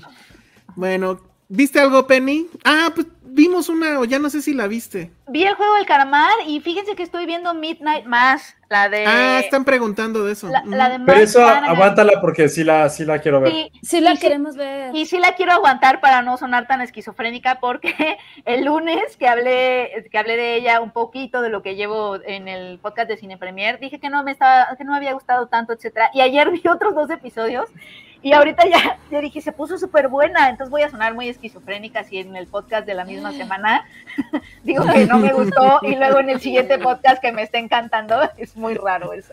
¿Ya vieron? Así es, Penny. Entonces, Oye, ¿y si, mejor, viste, mejor nos esperamos. ¿y si viste esta de Ánimo Juventud? No la vi, no la he Ah, visto. bueno. ¿Qué tal está? Pero ya hablamos, pero hablamos de ella. Ah, bueno. Cuando la vimos ¿Sí? en Morelia. Sí, Sí, claro. claro. Ah, yo no, ¿tú la viste en Morelia? Sí, Yo no la creo vi. que también Penny. Eh, yo no la vi, yo no alcancé a verla. ¿A ti te pero gustó, sí Josué? No, nada, cero. Cero. Mm, ya. Pero nada, cero. O sea, no me molestó. Sí me acuerdo cuando la, la viste. me molestó, no o sea, ni la no estaba y fue como madre, ¿qué es eso? Es como, no queremos ser coming of age, somos el anti-coming of age, y- pero cumplimos todos los clichés, pero a la, a la inversa. Y fue como, ay, güey, no, no me gustó nada, ¿eh? Es más, A ni siquiera quiero hablar de ella porque ya platicamos y no pienso darle más. Yo no me acordaba de esa. Yo la acabo de. Bueno, no la acabo de ver, sí la vi. ¿Y qué crees si me gustó? Güey, ¿te Pe- gustó las no- pinches pecas del mundo que es de las peores Ya películas sé, pero del ¿sabes, universo? ¿sabes por qué creo que fue? Porque justo acababa de. Bueno, no acababa, pero tenía muy fresco el tema de, del chilangazo, ¿cómo se llama? Chilangolandia. Ah, Y, ok, tiene todos los clichés de una coming of, de una coming of age, sí, pero no tiene ningún cliché de película urbana juvenil hecha en la CDMX. No pasa el, el fierro viejo que vendan, no, no hay una cumbia, de hecho hay muy poca música, No es la clásica colonia, de hecho no sé ni dónde estaban, pero bueno. No, sí, claro, sí, es como populachera, Eso, tiene esta parte sí. de la escuela. Sí, sí, pero tiene eso no es todos los pero- populachero. Pero, ay, güey, lo de- sí, un poco lo del chavito grafitero es como, ay, güey, hueva. Sí, tiene todos los clichés, pero a lo mejor venías de una película que es aún el triple de cliché. ¿no? De No cliché, cuenta, pero ujú. cuando la vi en Morelia sí fue así de fuck you. O sea, creo que Morelia fue la que más me costó de ver. O sea, de todas las que, por ejemplo, o sea, acaba de ver, creo que un día antes Blanco de Verano, ves esto, es como, Ah, bueno, que sean claro, claro, similares, claro. pero no, no, sí, sí me molestó mucho, este, como una película coral, pero que no quiere ser de la Ciudad de México, pero sabes que la Ciudad de México, que no quiere hablar de temas que según se han tratado mucho, pero es lo mismo, o sea, a mí sí, la verdad no, Pero no, no creo la que sí soporté. hay ahí un giro, porque el tema este de que los, los o sea, sí es muy optimista, ¿no? Los adolescentes Oh, son los no, nos no, a es, salvar. no, no mames, no, no, no, ¿de qué hablas? De- me gusta mucho el comentario de Sandra, que hoy anda muy fina con sus comentarios. Que la, porque la vara sea muy baja no la hace buena película, exactamente, estamos No, pero ya dije, pero frente ya al- dije por frente qué. al tuerto, frente al tuerto en cara de ciegos. Este güey es un tuerto y todo lo que hemos visto es cara de ciegos. Si tú la viste también, Ale. No estoy, no estoy de No, acuerdo ni que me sea el acuerdo, caso. o sea, yo creo O sea, que yo sí creo que Listo, hay ni te acuerdas, es porque es el hay niño este que hace su idioma, del güey este Ah, que eso es sí está como- de la- del nabo. Eso el sí güey está este que tiene, que tiene como un taxi y encuentra un dedo, lo cual lo Eso hace como está, ya eso está chido. Ya. Ese, ese personaje a mí sí me gustó. Pero es bueno, el si único, el ve. taxista es Ahora, el único medio Sandra no decente. sé. Ah, a lo mejor la vi en Morelia, ¿verdad? Pero bueno, sí, es que sí bien. estuvo en Morelia. La verdad no la alcancé a ver y, y no alcancé a ver No te el pierdes de nada, Penny. que me mandaron y que justo lo mismo me pasó de ahorita lo veo, ahorita lo veo. Bueno, pues Puedes es limpiar todo, tu ¿no? casa, puedes darle de comer a tu gatito, puedes jugar con él y no te pierdes de nada. No, yo creo ya no va a estar. Estuvo hace dos semanas, se estrenó hace dos semanas y pues ya le cayó encima. Oigan, y ya rápido para acabar, hayamos prometido y la gente nos preguntó de las Ah, películas de del mes de terror. Ah, digan sí, ahorita sí. cuál quieren que hablemos la próxima semana. Pero hoy de cuál vamos a hablar en estos 15 minutos que nos quedan. En estos maravillosos 15 minutos. Pues justo eh, estábamos platicando, o sea, nosotros, digo, yo ya empecé mi maratón de películas de terror. eh, So, Ole obviamente no incluye películas de payasos, pero me aventé sexto sentido otra vez. Ah, Uf, yo la quiero ver. Si quieres, si quieres la veo y la platicamos la próxima. Pues mira, Ah, nada o más la podemos platicar aquí porque ya la vi. ¿eh? Este, Todos ya la vimos, pues. diciendo, La serie, no, series no, mejor películas, amigos. Sí, porque series series no. no mucho. Digo, puedo, puedo, puedo, la- como voy a seguir viendo Midnight Mass, puedo, puedo que la próxima semana la de terror que yo traiga sea Midnight Mass. No, pero que Mm. sea películas. Es que, a ver, es que Pues no se Penny- Ok, sabe, pero ojo, pero ojo, Penny, pero no tienes, que tienes que pasa- haberla visto, ¿eh?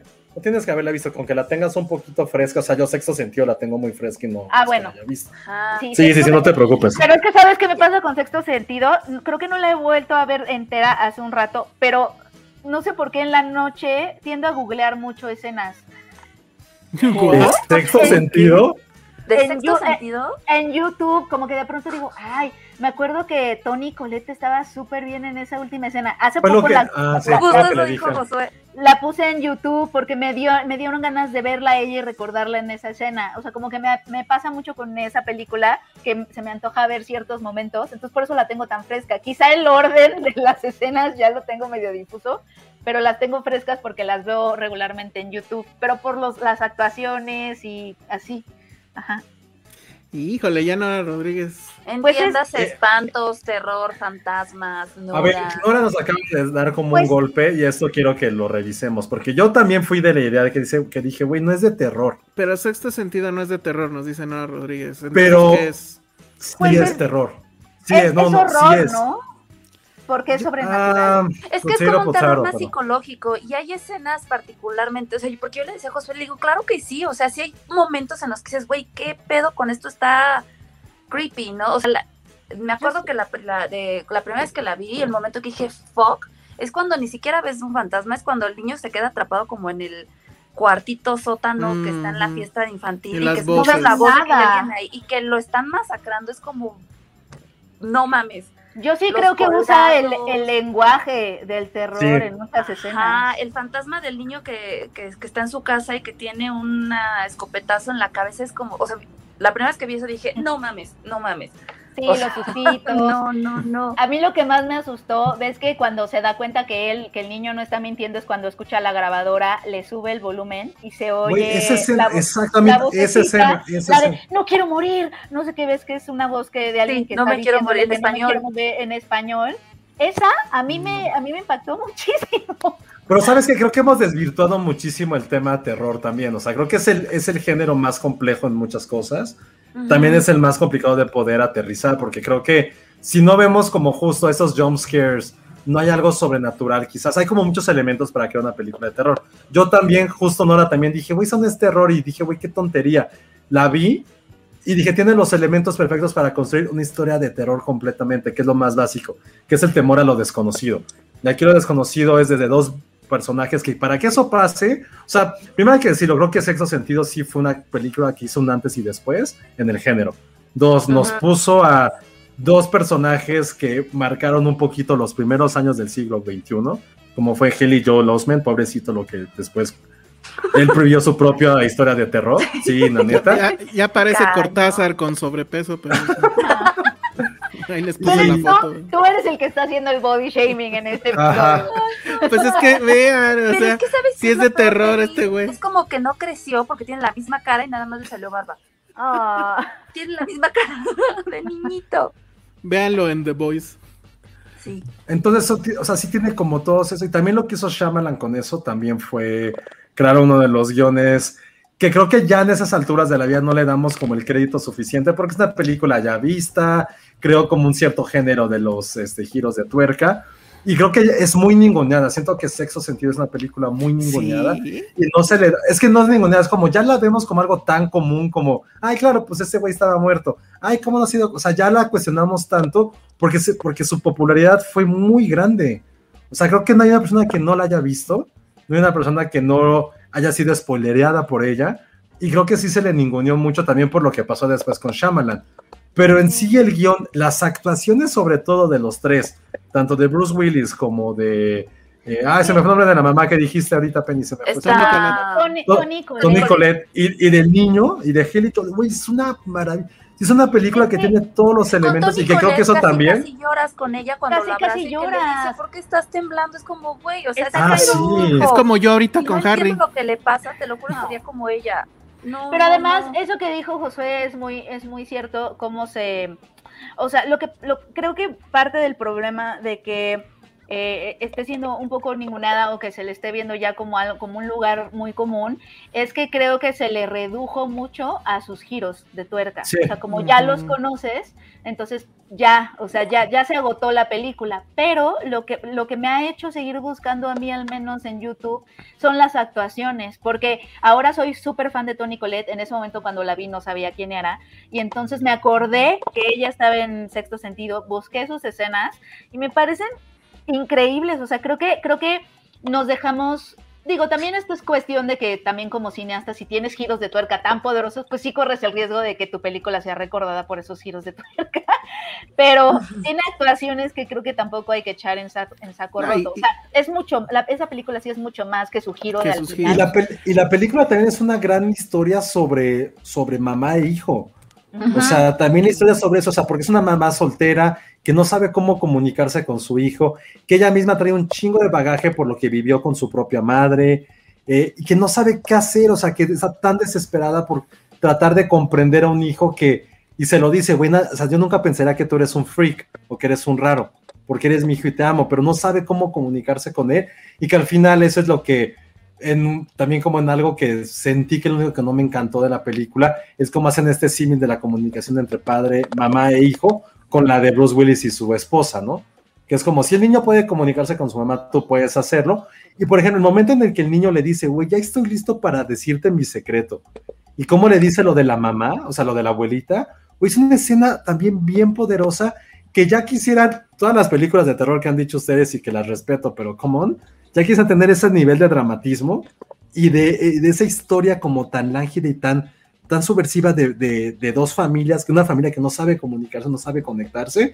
Eso sí es lo que hace una película de terror superior, porque no todos son jumpscares y ver la sangre y ver eso, o sea, Sí, lo no. que hace sexo sentido, y se los digo a alguien que también, algo que también dijeron, es que, güey, ya la primera vez que la ves, es- yo también tenía como siete años que no la veía, ocho, no recordaba muchas cosas, y esa escena que dice Penny de- de escuchar, güey, también, o sea, como con una sola voz o con una Cañón. grabadora, te crea un sentido que ya muchísimas películas de terror quisieran causarte.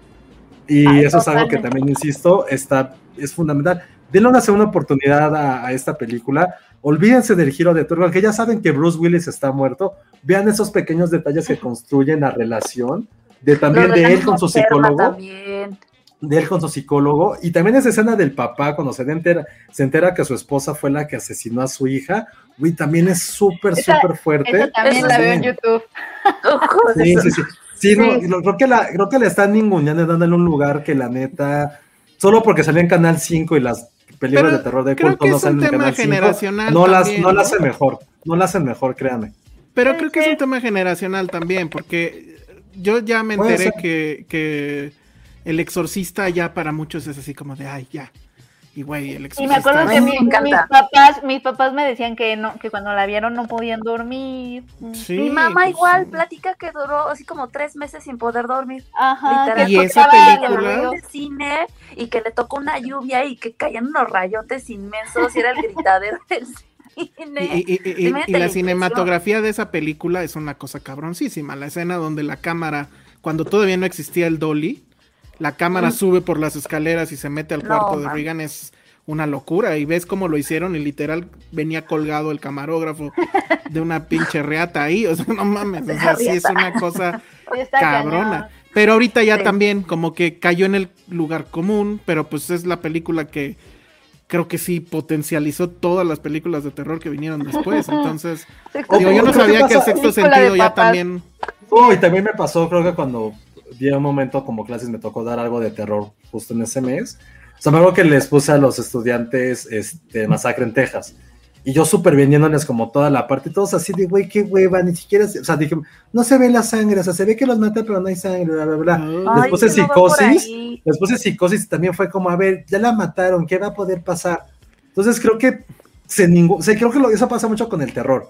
Creo que es el género en el cual hay gente que se cree experta en muchas cosas porque ve la película este, japonesa que nadie más conoce, eso no nos hace mejores en un género que creo que para mí es el más interesante y el que realmente habla de lo que somos como seres humanos. Insisto, creo que no hay una película superior a otras, sino nada más escuchen ese chance de ver algo que crean que es súper clásico, eso es lo, la magia del terror que, insisto, no tiene ningún otro género, es todo el contexto cultural con el cual se hizo una película.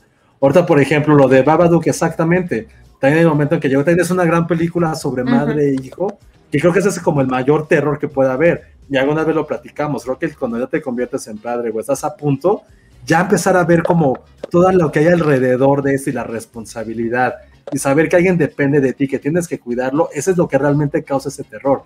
Entonces, eh, nada más lo digo, o sea, no, no, no tengo pasión por sexto sentido, créanme, pero no me late como se la han ninguneado, porque es algo que porque hay una película japonesa que es más chida, es como, güey, todos creemos que hay algo más chido, pero si no hubiera habido ese sexo sentido, creo que por lo menos una generación nunca lo hubiera entrado a este tipo de películas y creo que tampoco hubiera creado una escuela que aunque no lo crean también permeó a otras filmografías. Porque eso es lo que pasa con una película que es tan poderosa y tan grande.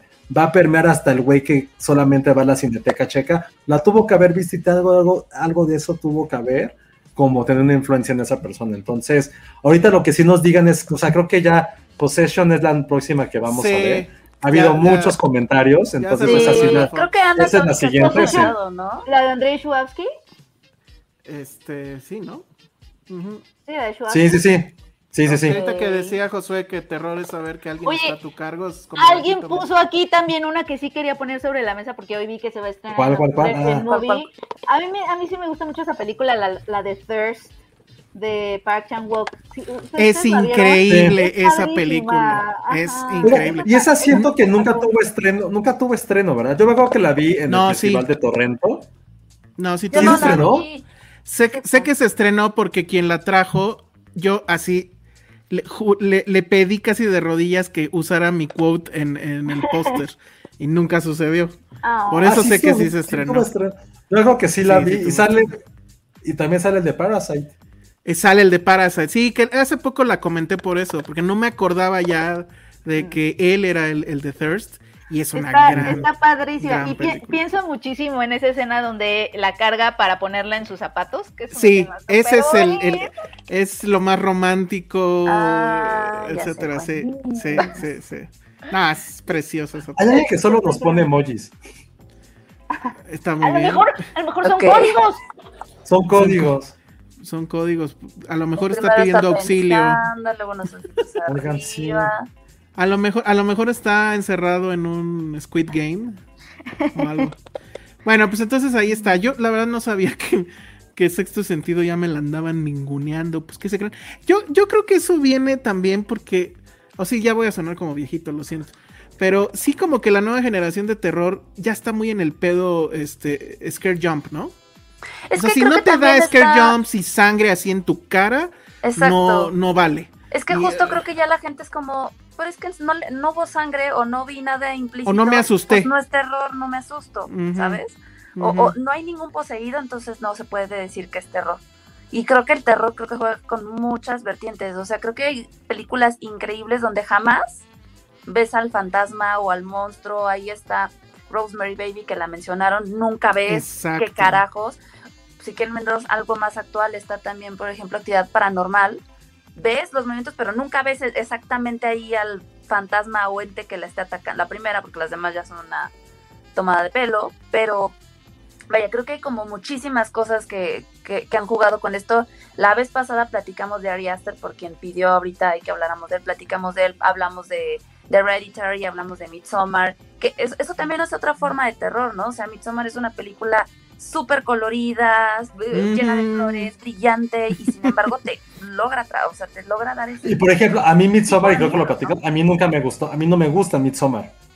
A mí no me gusta, o sea, es una película no sé. que no volvería a ver, no me gustó, fue como... ¿La viste en ah, el cine?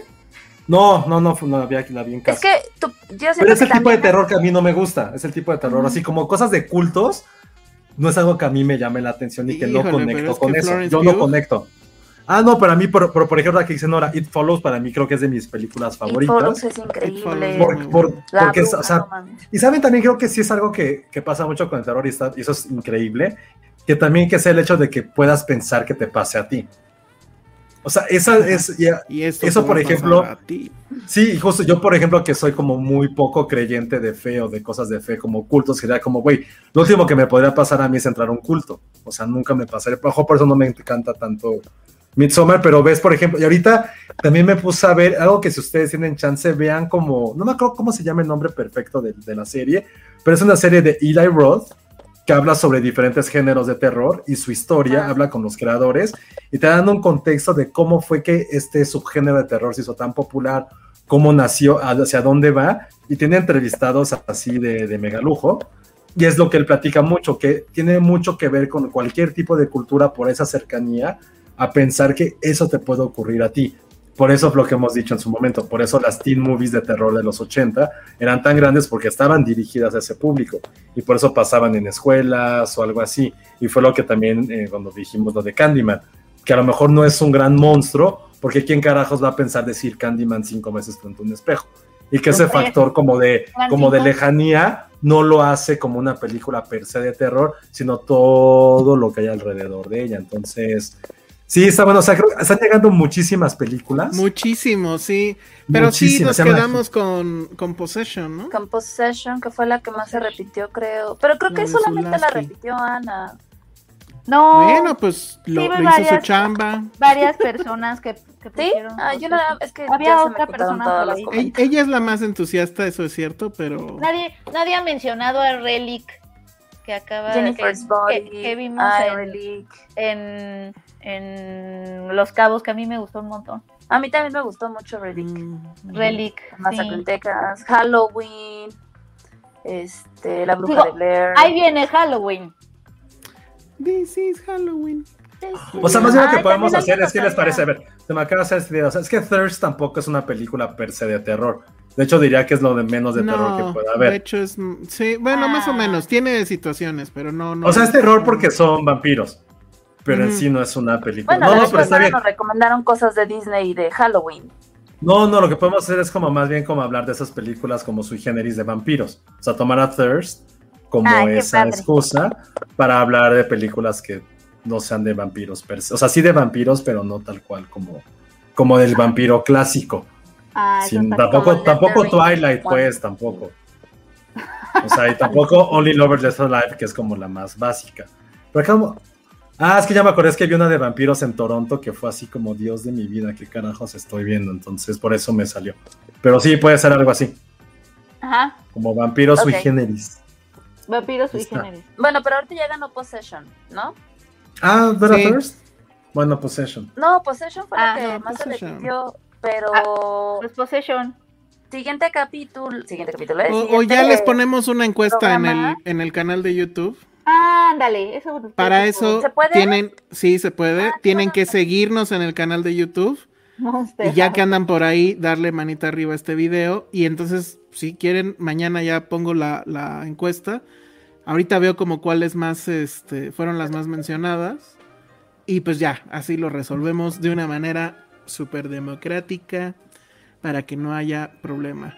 Y entonces, pero de todas maneras ibas a hablar de Midnight Mass, ¿no? Este Penny, para la próxima, Sí, sí, Midnight Mass. porque están Es que no hay ningún estreno también. grande en, en cine, ¿sí? No tengo la menor idea. A ver si no es Doom. Pero pues Doom, ah, la verdad es que me da flojera. No, pero bueno, yo sí entonces- quiero ver, yo sí quiero ver la de Midnight Mass. Yo también. Yo sí la pensaba ver. Por Sí, la verdad, la verdad se para buena. Y, y, y queda dentro. No, a lo mejor no les digo nada porque. Para No. que... No, no digas nada, Penny. Yo creo que acabando esto voy a voy a ponerla. Sí, o sea, no es The Haunting of Hill House. O sea, y a mí me gustó mucho The Haunting of Hill House. Entonces, A mí este, también me encanta, pero la primera. Sí, la, la segunda que se llamó de otra cosa, ¿no? Eh, Bueno, era como The Haunting of. Bly Manor, algo así. Eh, pero es diferente, pero ah, sí, den- denle chance, o sea, como que a mí sí me, est- estos capítulos, creo que voy en el 5, eh, se está empezando a poner buena, muy interesante. Sí. También es el fin de temporada de Ted Lasso la próxima semana. ¡Ih! ¡Qué mal! ¡Qué emoción! No, no, sí, qué mal. La, lo que viene fuerte para la semana que entra es Venom, pero pues no lo hemos visto. Y yo paso sin ver. Yo sí No, Se el miércoles.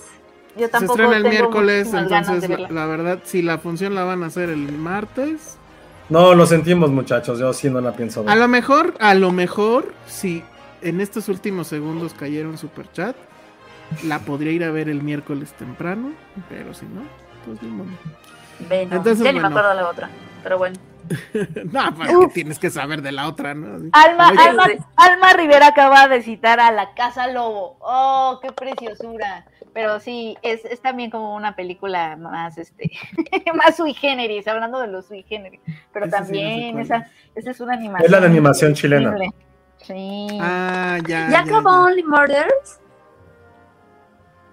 Ah, probablemente. Ay, no, también voy a Todavía no lo he Ay, visto, no, todavía no lo he chance. Hay mucho que ver. Hay mucho que ver, pero bueno, pues ya Sí. vámonos. Muy bien. Entonces, ¿hay anuncios parroquiales o algo? No, ¿verdad? No, creo que no. Entonces vámonos. Redes sociales, Penny, Eh, arroba Penny Oliva. Ale, Arroba Ale Kazagi. Josué. Arroba Josué Corro.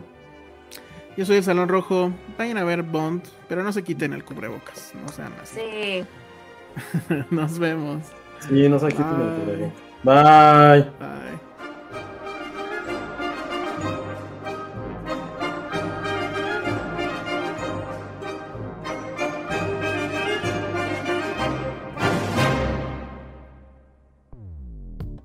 Dixo presentó Filmsteria con Penny Oliva, Alejandro Alemán y Josué Corro.